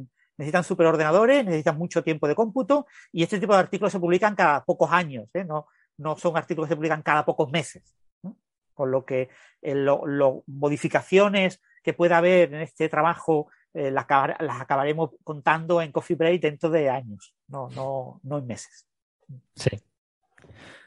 Muy bien, pues si os parece, pasamos al último tema que teníamos reservado, que es un artículo extremadamente teórico que ha aparecido en Physical Review Letters de un grupo de científicos japoneses, de Hikida y colaboradores, eh, que bueno, que está, digamos, en los alrededores de teoría de cuerdas, en una forma que ahora Gastón nos contará, pero esencialmente es la descripción de una de estas dualidades, ¿no? De una de estas relaciones entre una teoría de gravedad a la Einstein con un, con un espacio-tiempo curvado, pero clásica, y una teoría cuántica eh, en, un espacio no necesariamente curvado. Creo que no curvado, de hecho. Gastón nos lo explica mejor, así no, así no meto la pata.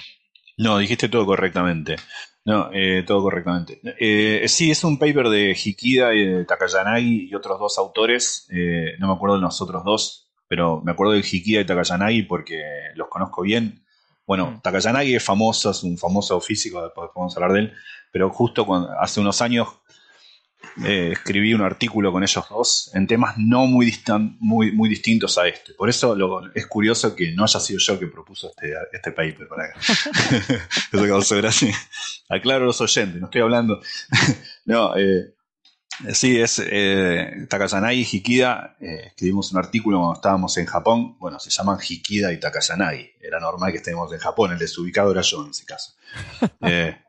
Es, Takayanagi es uno, junto con Ryu, Ryu y Takayanagi son los que, eh, los autores de la idea de cómo calcular eh, entropía de entrelazamiento en una teoría de campos usando holografía, ya por el 2006, por ahí, circa 2006.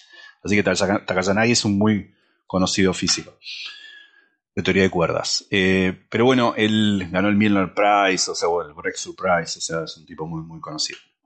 Y Hikida y Takayanagi, estos coautores, eh, escribieron un artículo en el cual eh, hacen una realización concreta de lo que se llama DSCFT, en contraposición a ADS-CFT. Recordemos que es ADS-CFT, también conocido como holografía o como conjetura de Maldacena o como Gauge Gravity Correspondence, tiene diferentes nombres. Es la idea de que una teoría cuántica de gravedad en un espacio hiperbólico, y la palabra hiperbólico va a ser importante, en un espacio hiperbólico en D dimensiones es dual, es equivalente a una teoría conforme en una dimensión menos en la que no hay gravedad. O sea, una teoría de gravedad en D dimensiones es equivalente de una manera abstrusa, nada trivial. Hay un diccionario muy oculto, pero hay un diccionario que permite traducir los cálculos de una teoría cuántica de gravedad en de dimensiones a una teoría sin gravedad en una dimensión menos, lo cual es una notable simplificación.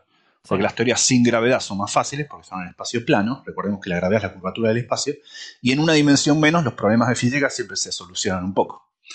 Por eso cuando además, aprendemos... Y además te sugiere que la información eh, que, tiene la gravedad en realidad ya está contenida en la otra teoría sin gravedad.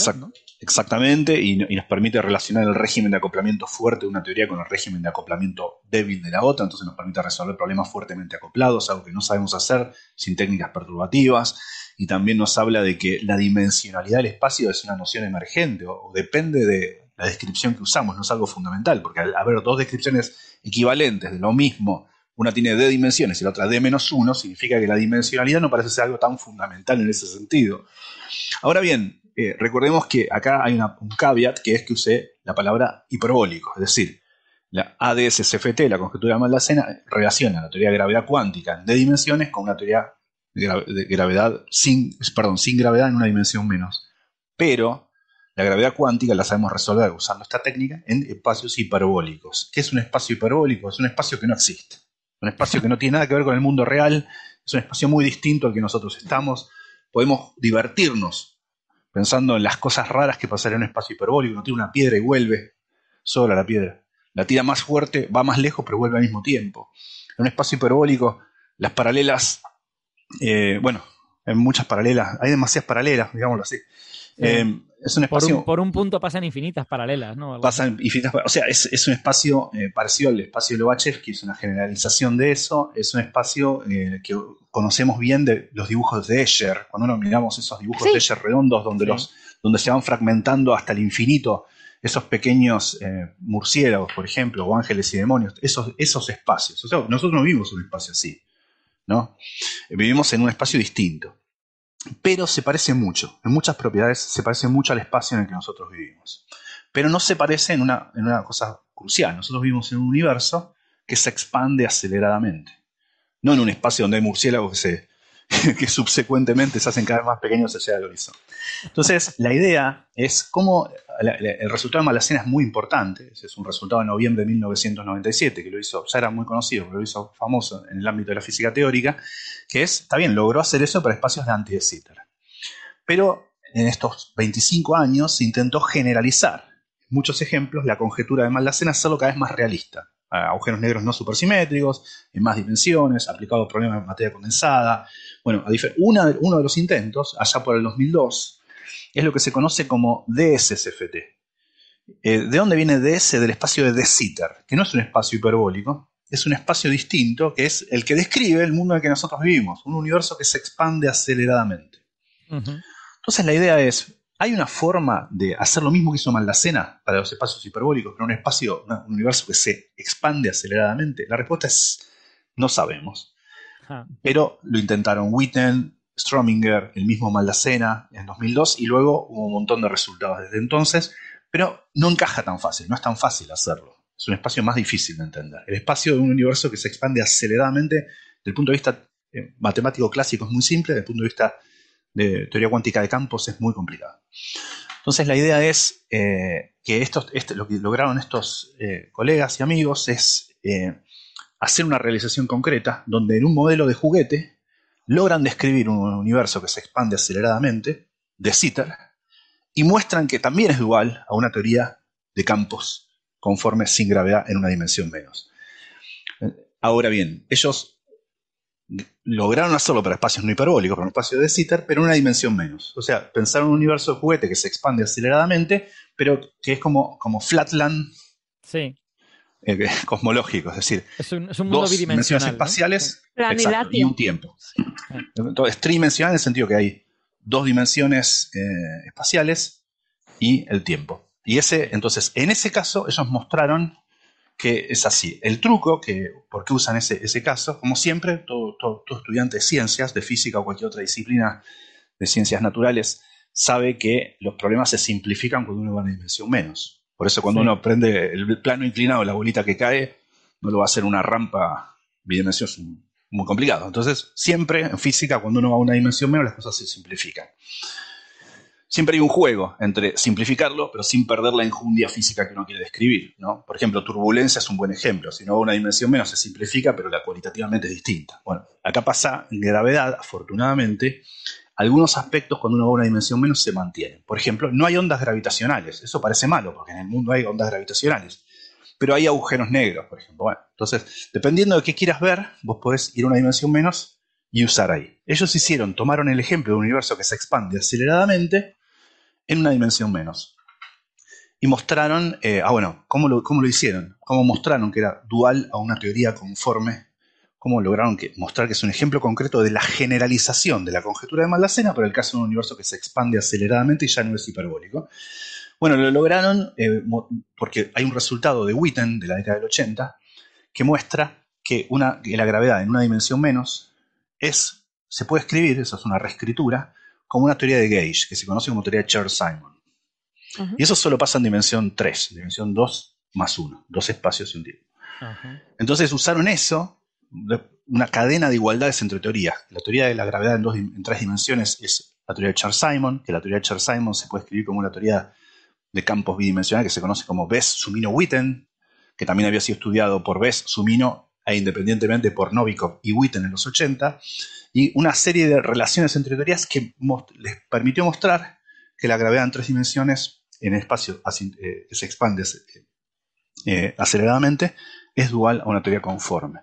Y esta es una realización concreta. Había muchos argumentos heurísticos, se sabía que la teoría dual en ese caso que está en el futuro infinito iba a ser euclídea y no, y no unitaria, iba a tener con valores de los pesos conformes complejos. Sabían algunas cosas de esa teoría, pero había muy pocas, yo diría que un par nada más, de realizaciones concretas de esta idea de hacer dualidad, pero ya no en un espacio hiperbólico, una teoría conforme, sino entre un espacio que se expande aceleradamente y una teoría conforme. Y entonces, el, quiero decir, esto es interesante porque es una forma más de hacer esa dualidad. O sea, yo Sí. por lo menos cuando lo vi, a mí lo que me llamó la atención es, bueno, esto puede ser el primer paso a conseguir una teoría realista que pudiese funcionar. Sí, tu, tu- en tu un intuición, como el nuestro. tu intuición eh, fue muy buena porque en efecto lo que uno quiere, y esto- en estos 25 años se lograron algunos avances, pero es muy difícil, es usar la conjetura de Malacena y hacerla cada vez más realista. Está bien, está este resultado es muy robusto, eh, Mm. funciona muy bien, está hiperchequeado, lo llamamos conjetura por una cuestión de elegancia, pero la verdad que ya es un teorema, ya se, se conoce muy bien que funciona, Ujú. eh, pero en ese caso. Entonces, ¿cómo hacerlo en un espacio como el nuestro, un espacio plano? Eso está relacionado con lo que mencionó Francis brevemente antes, que dijo que en la, en la Strings 2022 de Viena se habló mucho de la eh, holografía celeste. Ese es, por ejemplo, el intento de hacerlo en un espacio plano, y funciona, está, está funcionando bien, pero es una cosa muy nueva, de los últimos cinco años. Ajá. O sea, tardó 20 años en lograr la generalización en caso plano, que sería el espacio más simple. El caso de, de, Sitter se intentó recién en el 2002, no funcionó muy bien, recién en el 2011 hubo algunos resultados mejores y ahora está esta, esta realización de estos tipos. Es como muy difícil eh, hacerlo cada vez más realista, más pero se va logrando de a poco, ¿no? Ajá. Y desde luego, si se consiguiera, yo creo que sería como una. O sea, quiero decir, em, una pregunta antes de hacer esta afirmación que iba a hacer. ¿Estas teorías que están involucradas en este trabajo son necesariamente teorías de cuerdas o son No, más generales no. que eso? No, claro, yo diría que la, a ver, eh, la teoría de cuerdas funcionó como un andamiaje para construir el paradigma holográfico. Lo, lo que es la holografía, la, la relación entre esos diccionarios en, aparen- en apariencia y, y- entre dos teorías que parecían no tener nada que ver. Es como ir a una biblioteca y de repente que te den la, la guerra de la paz en noruego y la guerra de la paz en, en- en castellano. Vos lo mirás, parecen totalmente distintos, hasta que viene un bibliotecario que se llama Maldacena y dice, no, mira, este es el diccionario. Esto y esto cuentan la misma historia. Lo que pasa es que uno no conocía el diccionario. Eso pasó eh, y, y bueno, la teoría de cuerdas fue la herramienta para intuir ese diccionario. Ahora, una vez establecido el diccionario, cobra vida propia. Por eso digo que es una suerte de andamiaje, pero hay mucha gente que trabaja en holografía y no sabe teoría de cuerdas y, hace cosas maravillosas con la holografía. Es decir, la- la- la- las ideas estas holográficas, estos diccionarios entre teorías que nadie esperaría que fueran la misma, nace por teoría de cuerdas. A veces la teoría de cuerdas es la que te permite establecer el diccionario, pero una vez que vos conoces, tiene sus propias reglas y no puedes jugar con eso y usarlo perfectamente y traducir libros sin necesidad de, eh, de Vale, usar vale. la teoría de cuerdas. O sea, la holografía, si queremos, una subdisciplina en sí misma hoy en día, la física teórica de altas energías. O sea que la, la forma, digamos, correcta de enmarcar este resultado es eh, si se consiguiese ampliar a un espacio de cuatro dimensiones que fuese más parecido al nuestro, sería, digamos, una indicación de que holografía es un buen camino para encontrar una Sí. teoría de gravedad cuántica. Sí. Lo que pasa es que ahí es muy, es muy difícil hacerlo en De Sitter por muchas razones, y en particular una muy fundamental es relac- relacionada con tu pregunta. Para establecer estos mapas, estos diccionarios entre teorías, se necesita por lo general teoría de cuerdas para al menos intuir cuál es el diccionario. Y la teoría de cuerdas en espacios de De Sitter es, no se conoce bien. Es, es- es más, hay una suerte de clash en tratar de escribir universos que se expanden aceleramente en el contexto de la teoría de cuerdas. Entonces eso es una gran limitación para eh, poder eh, hacer lo que Maldacena hizo en, estos, en los espacios hiperbólicos, conocidos como anti-de Sitter. No de anti-de Sitter. Lo contrario, si querés. Bueno, De pues, hecho, lo- perdón, los, los espacios hiperbólicos, una forma más intuitiva de contarlo, aparte del dibujo de Escher, es, se pueden pensar como universos que en lugar de acelerarse se desaceleran. No, no es incorrecto pensarlos así. vale. ¿eh? Pero nosotros queremos lo contrario, queremos que se aceleren. Bueno, ese cambio es nada trivial. Ujú. Pues, pues, no sé, yo estoy contento con la explicación. No sé si alguno queréis hacer algún comentario. Francis, tú que igual eh, lees más sobre estas cosas. quizás, no sé, te- lo ha explicado muy bien Gastón, infinitamente mejor de lo que lo puedo explicar yo. Eh, quizás un punto que, que creo que, que hay que destacar en este tipo de cosas es que la, la clave es contar grados de libertad.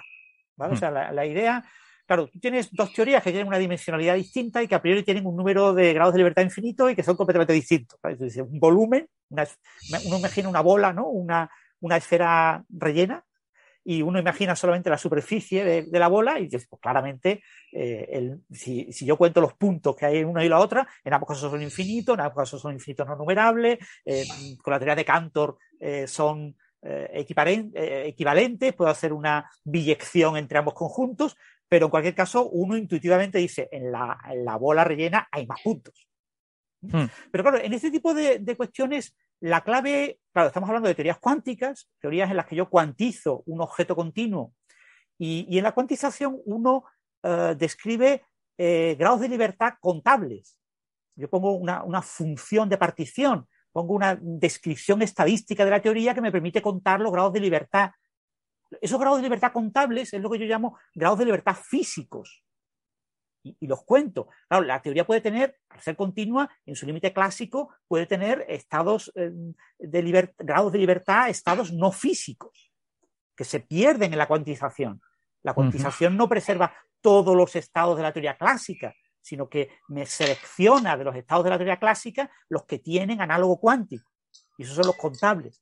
Entonces, cuando imaginamos este tipo de, de dualidad entre un estado, una teoría de mayor dimensionalidad y una teoría de menor dimensionalidad, tenemos que imaginar que lo que, estamos es poniendo un diccionario entre los estados físicos de ambas teorías. ¿Y, ¿Y, por qué hay estados que no son físicos? Porque estas teorías tienen redundancias. La, las teorías Gates, la, las teorías cuánticas de campo en general, son teorías que tienen mucha redundancia, tienen simetrías. Una simetría en una teoría significa que hay diferentes grados de libertad que físicamente son el mismo, la misma, el mismo grado físico, son lo mismo pero lo, son grados de libertad que parecen distintos porque hay una transformación continua. O sea, yo, hay un objeto, yo puedo rotar un objeto, imaginemos un objeto físico, eh, y lo roto en el espacio eh, y, y, el objeto no cambia. Pero uh -huh. lo que yo veo, por ejemplo, mi proyección ha cambiado completamente porque estoy viendo diferentes ángulos del mismo objeto. ¿no? Aquí pasa lo mismo. Yo tengo eh, transformaciones continuas con uno o varios parámetros que me modifican los grados de libertad de la teoría pero que me conducen a la misma física. Uh -huh. ¿vale? Porque la teoría es invariante ante esa simetría. ¿no? Es decir, las teorías eh, cuánticas de campo están repletas de redundancias, de grados de libertad que no representan algo físico, sino que representan los estados eh, asociados a aplicar ciertas simetrías internas de la teoría. Entonces, cuando yo a una teoría de mayor dimensionalidad le trato de eliminar, de podar todas esas redundancias y quedarme solamente con los estados realmente físicos, es cuando yo puedo empezar a contar. Tengo que contar los estados realmente físicos de una teoría de una dimensión más con los estados realmente físicos de una teoría de una dimensión menos. Uh -huh. eh, o sea, de, de, una dimensión dada, ¿no? D y D más 1. Y entonces ahí, en ese tipo de cuentas, cuando yo eh, aplico magnitudes estadísticas, como la función de partición, que hace es contar estados eh, en la teoría, es cuando yo puedo tratar de hacer esa dualidad, ese diccionario. Entonces, a veces eh, eh, imaginar, imaginar, tratar de imaginar a, qué corresponden unos estados de una teoría en el borde con los estados de la teoría en el bulk, en el interior, pues es muy difícil, porque los estados en el borde yo no los conozco. Lo que yo conozco son, eh, yo fijo un gauge y, fijo una, una, familia de posibles estados, pero esos estados no son los estados. ¿no? Entonces, en este tipo de cosas eh, en las que estoy realmente contando, todo es muy, muy sutil. Por eso es muy, muy difícil demostrar eh, la dualidad de Maldacena, eh, salvo en ejemplos de dimensionalidad baja. Porque uh -huh. los ejemplos de dimensionalidad baja, yo veo fácilmente esas simetrías, esas redundancias, puedo, hacer, puedo partirlas, ¿no? puedo como dividirlas, ¿no? puedo eh, seleccionar estados equivalentes, ¿no? hacer una relación de equivalencia entre los estados físicos y coger el representante de esos estados físicos y ahora contar cuántos representantes sí. de ese tipo hay. Esto es crucial lo que dice. menos cosas, ¿no? En dimensión sí, lo que dice, hay menos cosas que esconder. Uh -huh. Lo que dice Francis es crucial y, es, y, explica cuál es la verdadera bonanza de hacer una dimensión menos, que los grados de libertad de la teoría de gravedad sola, si no pone materia, es cero. Entonces uno, ahí es más simple, eh, no hay grado de libertad locales, entonces uno hay mancha de asimetrías, cosas más simples, porque se sacó de encima los grados de libertad locales, los que se propagan. Por eso decía yo, no hay ondas gravitacionales que se propaguen. Uh -huh. El espacio puede tener diferentes formas, pero de alguna manera es rígida. Y esa rigidez te ayuda, puede confundir esto, porque estamos hablando de espacios que se aceleran, sí se aceleran, pero de manera rígida. No hay ondas que, que viajen en ese universo eh, probándose. Entonces, eso hace que la gravedad en una dimensión menos sea mucho más sencilla. Muy bien. Pues si os parece, vamos a pasar, respondemos un par de preguntitas de los oyentes, que ya se nos está haciendo un poco tarde y si no se hará mucho más tarde todavía. Y ya lo dejamos. Eh, a ver, vamos con ellas. Estoy viendo por aquí. Eh, Mira, pregunta Juan Manuel, Juan Manuel Cruz una, una cosa que yo creo que en cierta manera hemos respondido, pero igual Ángel quiere, quiere hacer algún, algún comentario al respecto, que es que eh, en las galaxias estas tan antiguas como las que está empezando a observar el web ahora, eh, si son muy antiguas, deberían tener una abundancia de elementos químicos diferente a la que tenemos en el universo local, ¿no? Y, y yo creo que la respuesta, lógicamente, sí, ¿no? Lógicamente sí. De hecho, era un- una puntualización que quería haber hecho en algún momento de cuando estuvimos hablando al principio, cuando estuve hablando de otra vez de la línea oxígeno 3 y todo esto, eh, y del espectro, con, con el artículo de Daniel Scherer y, como- y colaboradores, y no lo llegué a mencionar. Eh, Hmm. Es de esperar que estos objetos tienen que tener lo que conocemos como abundancia, que es la, se, se transforma qué cantidad de oxígeno, qué cantidad de un elemento es- existe por, por átomo de, hidrógeno. Eso es la, la abundancia. En, en el Sol, por ejemplo, eh, un, por cada átomo de oxígeno, átomo entre comillas, eh, hay unos 2.000 átomos de hidrógeno. Entonces, la abundancia corresponde a un número que, que con un logaritmo y un 12 por historias varias que no voy a contar aquí, que corresponde a un 8,7 alrededor, un 8,7. 8,69, 8,7. El- cuando eh, miramos galaxias, por ejemplo, enanas, de las que a mí me gustan, ese número es mucho más pequeño. Eh, porque en verdad por cada átomo de oxígeno, pues hay del orden de 20.000 átomos de hidrógeno. Entonces ese número es del orden de 7,8, 8, un poquito más veces, 8,2, depende, ¿no? En esta galaxia del James Webb, usando esta- estos datos espectroscópicos, la abundancia de oxígeno que detectan es de ese orden, un poquito más baja incluso, ¿no? Eh, del orden de 7, como mínimo 7,4, ¿qué decía? Espérate, que lo tenía aquí, 7 con, sí, 7,4 hasta 7,8, 7,9, depende tal. Porque como también me han apuntado, eh, y he tenido un pequeña, una pequeña, unos pequeños comentarios con, eh, perdona que no me acuerdo quién, quién, quién fue, si alguien lo menciona en el chat, sobre que la línea pequeñita esa que decía de 4363 del oxígeno 3, pues es pequeñita, o sea, tiene un ruido, es bastante, no, no tiene, no tiene mucha señal a ruido, entonces, claro, tiene una incertidumbre mayor y, es, y entonces eso que da de pie a que la medida de forma directa, que es usando esa línea con la que se determina la temperatura electrónica del gas ionizado, pues tiene una incertidumbre mínima de unos 2000 grados Kelvin. 2000 Kelvin.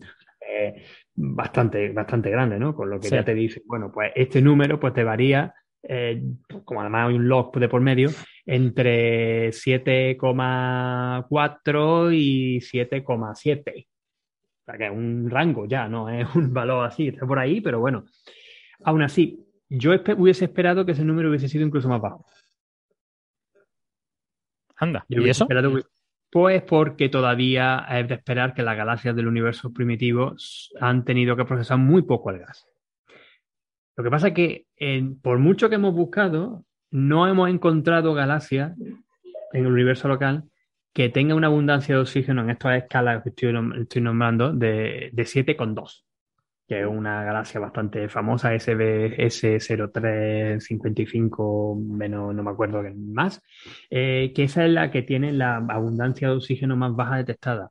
Pero aún así hay suficiente, hay oxígeno, hay mucho más oxígeno. O sea, hay- ha tenido que haber previas generaciones de estrellas que han contaminado el gas y posiblemente incluso varias veces. Hmm. Entonces, que todavía en el universo local nuestro encontremos objetos que todavía que tienen la abundancia más baja, ah, no sé, posiblemente, y esto, es- esto estoy elucubrando aquí, estoy hipotiza- hipotizando, porque la verdad es una cosa que me encantaría, eh, eh, aparezca algún espectro de semejante calidad en el que dice, hostia, que este espectro te está diciendo que la abundancia está ya por 7 o por debajo de 7 en esta escala, ¿no? Uf, y eso ya estamos empezando a hablar de cosas mucho más chulas, porque es que si llegamos, por ejemplo, a 6,8, 6,7, 6,8, son dos órdenes de magnitud por debajo de, lo, de la cantidad que tiene el Sol. Claro. Bien. Eh, veo No sé aquí si una. respondido más o menos con Sí, eso. yo creo, yo creo que sí.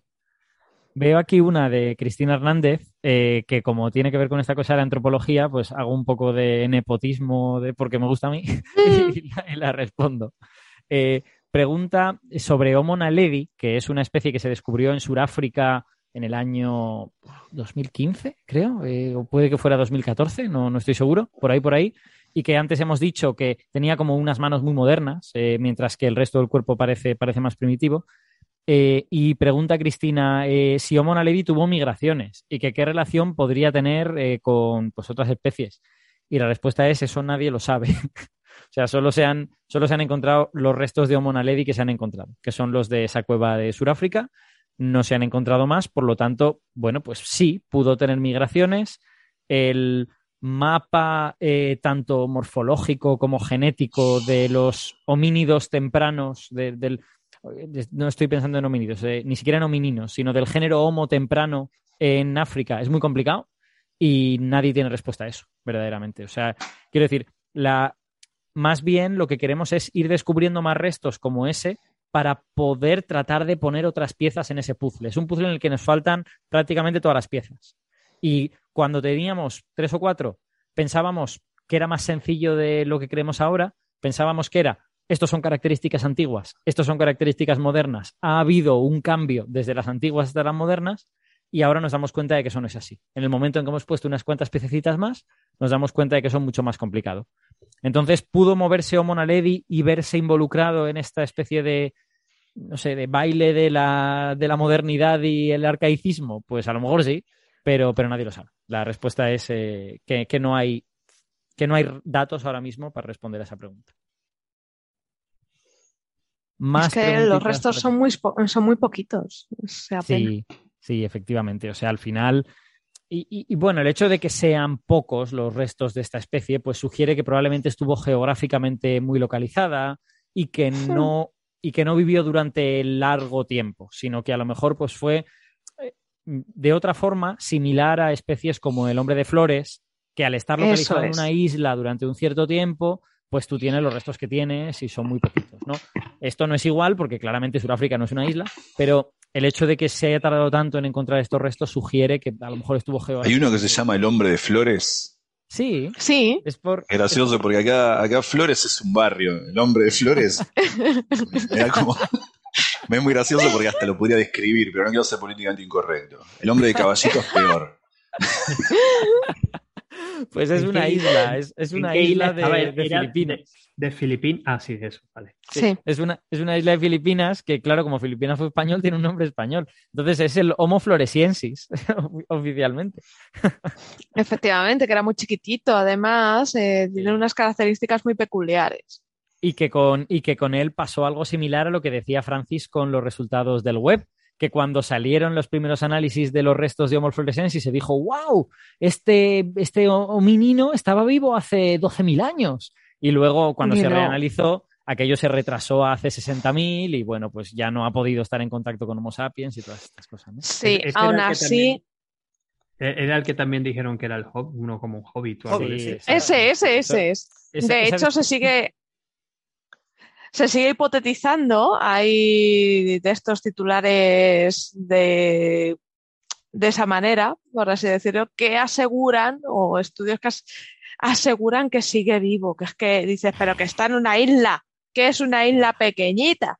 No, Pero la claro, isla- como nos gusta, nos gusta tanto eh, la nave de misterio y esas tonterías, pues mm, tendemos a que cuando se ve algo pequeñajo o una persona por ahí correteando, uh, un hombre, Un hombre de flores. No me saques Es la que nave usted- Ustedes no saben lo gracioso que suena eso en Buenos Aires. Un hombre de flores. Es como el hombre primitivo es el hombre de flores. Eh, o sea. No, a ver, aquí, aquí lo que pasa es que trazamos una línea recta entre dos puntos que están muy lejos. Entonces, el, resulta que los eh, habitantes tradicionales de la isla de Flores tienen una serie de leyendas sobre una especie de ser similar a un ser humano, pero pequeñito. Y bueno, pues se traza una línea recta hace 60.000 años y se dice que a lo mejor es- esa leyenda es el hombre de flores. y la realidad sí, es ya- que y la realidad es que un montón de culturas a lo largo del mundo tienen leyendas con hombrecitos pequeñitos, incluyendo nuestros duendes y gnomos y todo esto, y no decimos que es por ningún homínido. No, no, no, no. Los islandeses entonces, ¿qué? Con sus gnomos. Con los elfos y todas estas cosas. O sea, Eso no, los elfos, los elfos, los elfos, que he dicho gnomos y... Perdón, amigos islandeses. Vamos con la, la última preguntita. Hay una, una pregunta de Lorenzo Escartín que yo creo que tiene una primera respuesta fácil y otra que no estoy tan seguro de si es fácil. Eh, pregunta, ¿hasta qué punto se podrían considerar estos agujeros negros de colapso directo componentes para explicar materia oscura? Yo creo que la primera respuesta es los agujeros negros que describe este paper, que tienen decenas de miles de veces la masa del Sol, no son materia oscura. Están descartados porque serían machos y los habríamos visto en los experimentos de microlensing. Punto. No hay nada más que decir. Ahora bien, eh, que se puedan formar por colapso directo en un universo más temprano aún agujeros negros más pequeños que puedan ser agujeros negros primordiales? Eso no lo sé. No, no me sé los modelos de generación de agujeros negros primordiales, pero igual algunos sí que salen por colapso directo. Tendrían, tendrían que ser en cualquier caso agujeros negros pequeños. O sea, ya sabéis que los agujeros negros que no están excluidos como materia oscura son agujeros negros relativamente pequeños, de, creo que es de la masa de la Luna para, para abajo. Y esos no, sé muy bien cómo se forman, la verdad. Y tampoco tan pequeños porque si son muy pequeños ya se hubiesen evaporado por Eso efecto es. Hawking. Entonces hay como una ventana pequeña ahí. El otro día hablábamos de estos agujeros negros de, de 10 a la 20 masas, eh, perdón, gramos, 10 a la 20 gramos o por el estilo. Sí. Eh, sí, es, es difícil. Hay mecanismos para formar eh, por agujeros negros primordiales, pero es bastante complicado. Es complicado porque también hay que tener en cuenta que no tenés que estropear lo que vos ya sabés de nucleosíntesis. ¿no? Porque vos Sí. decís, bueno, una cosa es lo que no veo en el universo hoy, habría más microlensing. Vos decís, bueno, quizá no haya tantos, pero hay pocos. Bueno, es cierto. Tampoco pueden ser muy, muy masivos, porque vería más microlensing. Tenés razón. Bueno, pueden ser menores. No muy pequeños porque eh, se hubiesen evaporado por Hawking. Ok, también. Pero puede haber algunos, sí. Pero guarda, porque si había muchos cuando el universo tenía entre un segundo y algunos minutos, eso te puede afectar la, lo que conoces muy bien hoy en día, que son los procesos de nucleosíntesis primordial, es decir, los procesos cómo se formaron los primeros núcleos atómicos, eh, relacionado con lo que decía antes Ángel, de por qué el universo desde el principio tiene helio, hidrógeno, berilio y litio, se conocen bien las proporciones, entonces es muy fino lo que se conoce hoy de, cosmología de precisión de esa época, entonces si tenés muchos agujeros negros ahí, te estropearía estos balances. Entonces hay como un montón de cotas. Entonces generar mecanismos, eh, como, como se dice en inglés, up, eh, que se te ocurra un mecanismo eh, para, para formar agujeros negros primordiales de una manera copiosa, como para explicar que pudieron haber estado hoy lo suficientes como para explicar un porcentaje sustancial de la materia oscura, eh, es, compl- es complicado, digamos. Pero sí, no sé si con colapso directo nunca había escuchado algo así como mecanismo para agujeros negros primordiales. Pero, eh, yo creo que los, los colapsos directos generan astros muy grandes. Eh, los otros son sobre densidades primordiales que bueno, van acumulando y generan densidades muy muy grandes que es difícil de lograr teóricamente, que forman agujeros negros pequeñísimos, ¿no? No, no colapsos directos, no, no materia que. no. Francis, querías decir sí, algo. no, que comentar un poco eso, que, que muchas veces pensamos en esto de los agujeros negros primordiales como candidato, buen candidato a la materia oscura y nos olvidamos de muchísimas cosas, como ha comentado Gastón, ¿no? Hay que recordar que el 80% de la materia del universo es materia oscura. Entonces, eh, eh, eh, que el 80% de la materia del universo, eh, de manera muy, muy temprana en la evolución del universo, fueran ya agujeros negros y con masas en unos rangos muy concretos, es muy, muy eh, complicado. O sea, el gran problema de un buen candidato a la materia oscura es que la materia oscura se desacopla de la materia ordinaria muy pronto. La materia ordinaria evoluciona, eh, obviamente forzada por la existencia de- de esa materia oscura a nivel gravitacional, pero evoluciona de manera muy independiente en, en- en todos los procesos primordiales, es decir, eh, asimetría materia-antimateria, estamos hablando de formación de los primeros bariones, formación de los primeros núcleos, formación de los primeros átomos, son procesos que están desacoplados de la materia oscura. Si tú pones una enorme densidad de agujeros negros primordiales en esas etapas muy tempranas, te encuentras con que modifican lo que sabemos. Y, y, claro, ajustar bien todo requiere unos ajustes finos muy, muy delicados. Ya hay gente que ha propuesto esas cosas. ¿eh? En España hay gente trabajando en eso de, de manera muy seria y, y, proponiendo modelos, pero son modelos que requieren distribuciones estadísticas muy concretas, eh, o sea, uh -huh. requieren ajustar muy fino todo. ¿no? Es decir, uh -huh. si esto está súper bien ajustado, no me toques absolutamente nada, esto así, con lo que sabemos a día de hoy, fulula, va bien. Pero cuidadito, ¿eh? porque como aprendamos algo nuevo, Lo mismo ya tengo que volver a reajustar y adaptar y por colocar los parámetros para que todo siga funcionando. Y ese es el problema que tiene esta, esta propuesta, ¿no?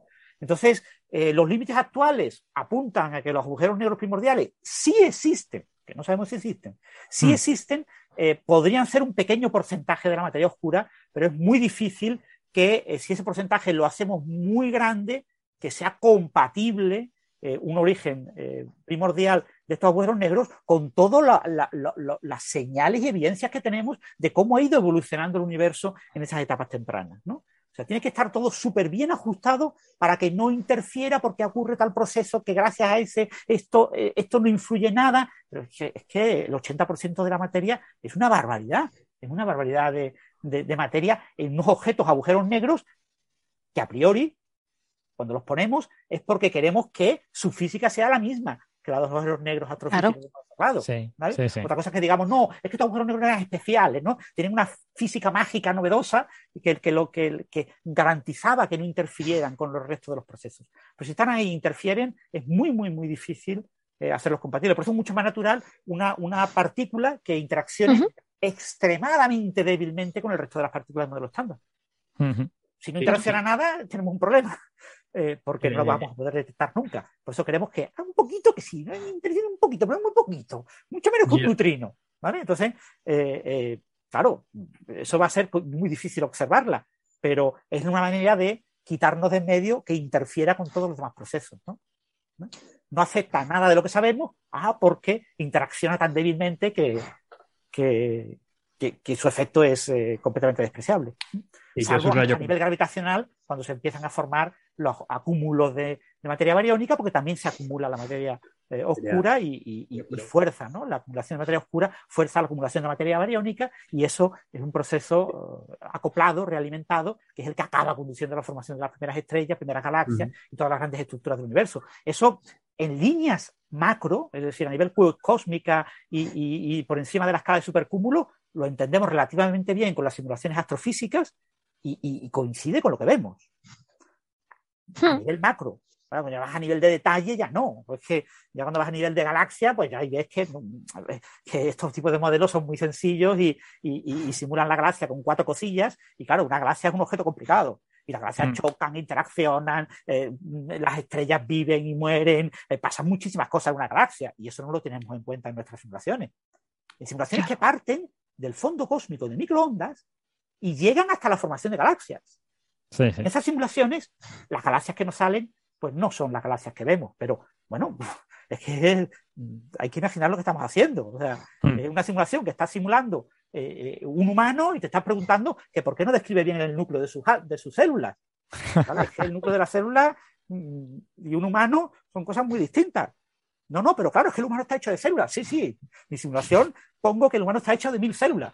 Vale, pero es que mil células y, y- y- miles de millones de células. O sea, pues, pues no, no es lo mismo. Entonces, en ese sentido, eh, tenemos que, que hay problemas porque la, la materia oscura no describe bien la formación de objetos a escala muy pequeña, eh, porque fundamentalmente es que su física es muy compleja y no la dominamos.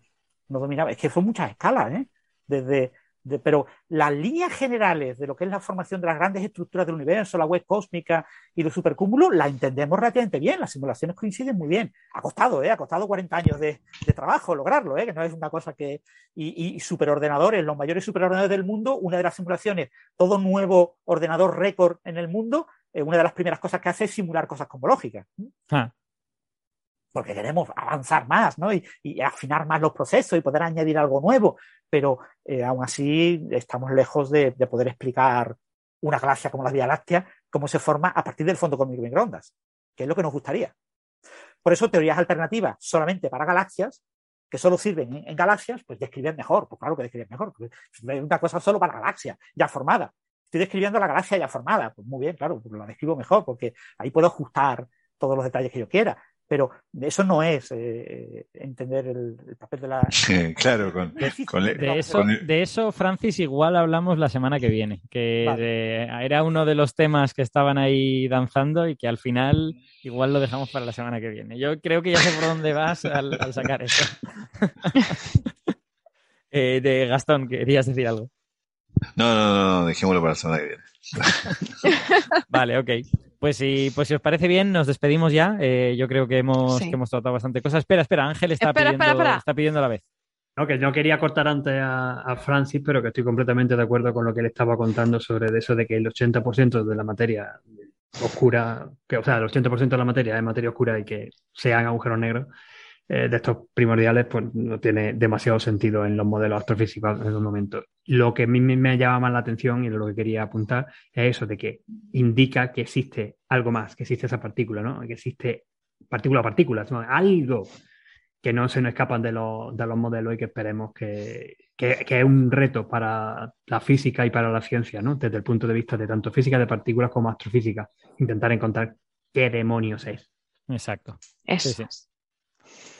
Es. Antes Muy de bien. irnos, yo quería anunciar que si estáis por Madrid, Segovia, en Cotos, este sábado a las 9 de la noche se van a juntar el grupo Quedadas Estelares en el parking de, de Cotos, de lo que es la pista de, de esquí arriba, para eh, se van a juntar con equipos para hacer observación astronómica, por si os apetece aficionaros a, a la astronomía o si os apetece ver cómo trabaja un astrónomo aficionado. Tenéis O si os curiosidad apetece, o o si os apetece si- simplemente no estar a 40 grados. O sea, es una. es una Exactamente, buena- o si os apetece uniros con vuestro tubo.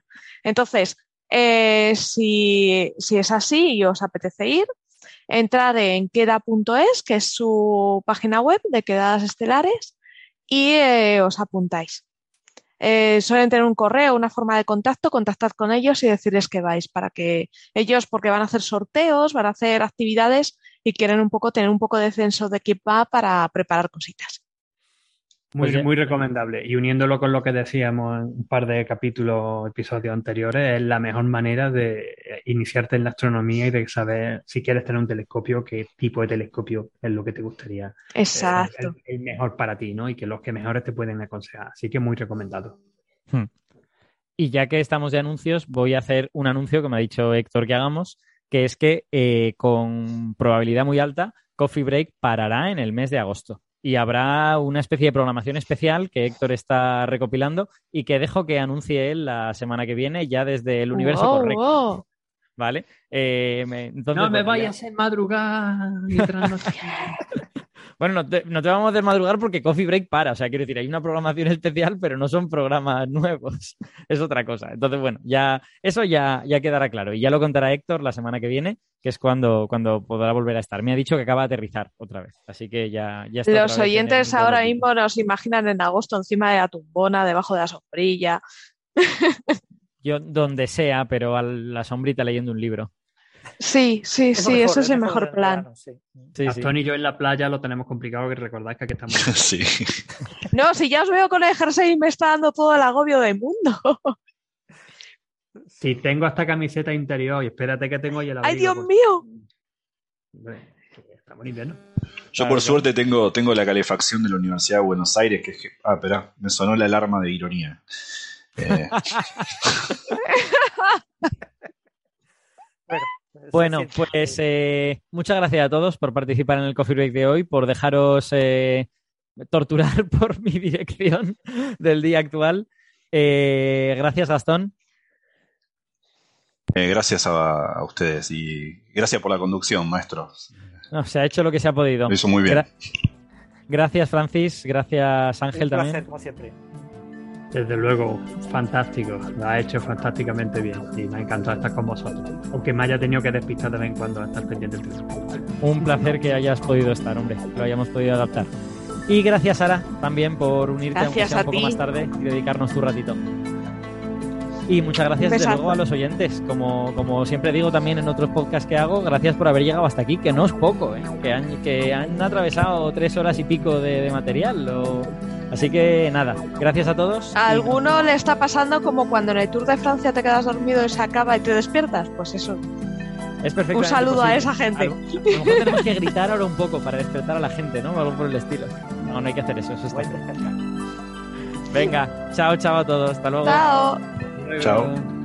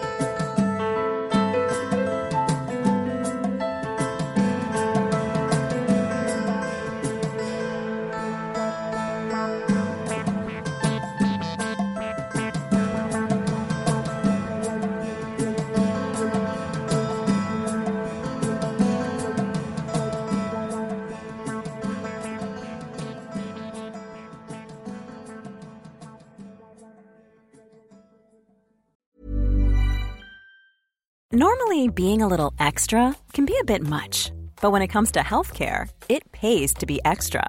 And United Healthcare makes it easy with Health Protector Guard fixed indemnity insurance plans. Underwritten by Golden Rule Insurance Company, they supplement your primary plan, helping you manage out of pocket costs without the usual requirements and restrictions like deductibles and enrollment periods. So when it comes to covering your medical bills, you can feel good about being a little extra. Visit uh1.com to find the Health Protector Guard plan for you.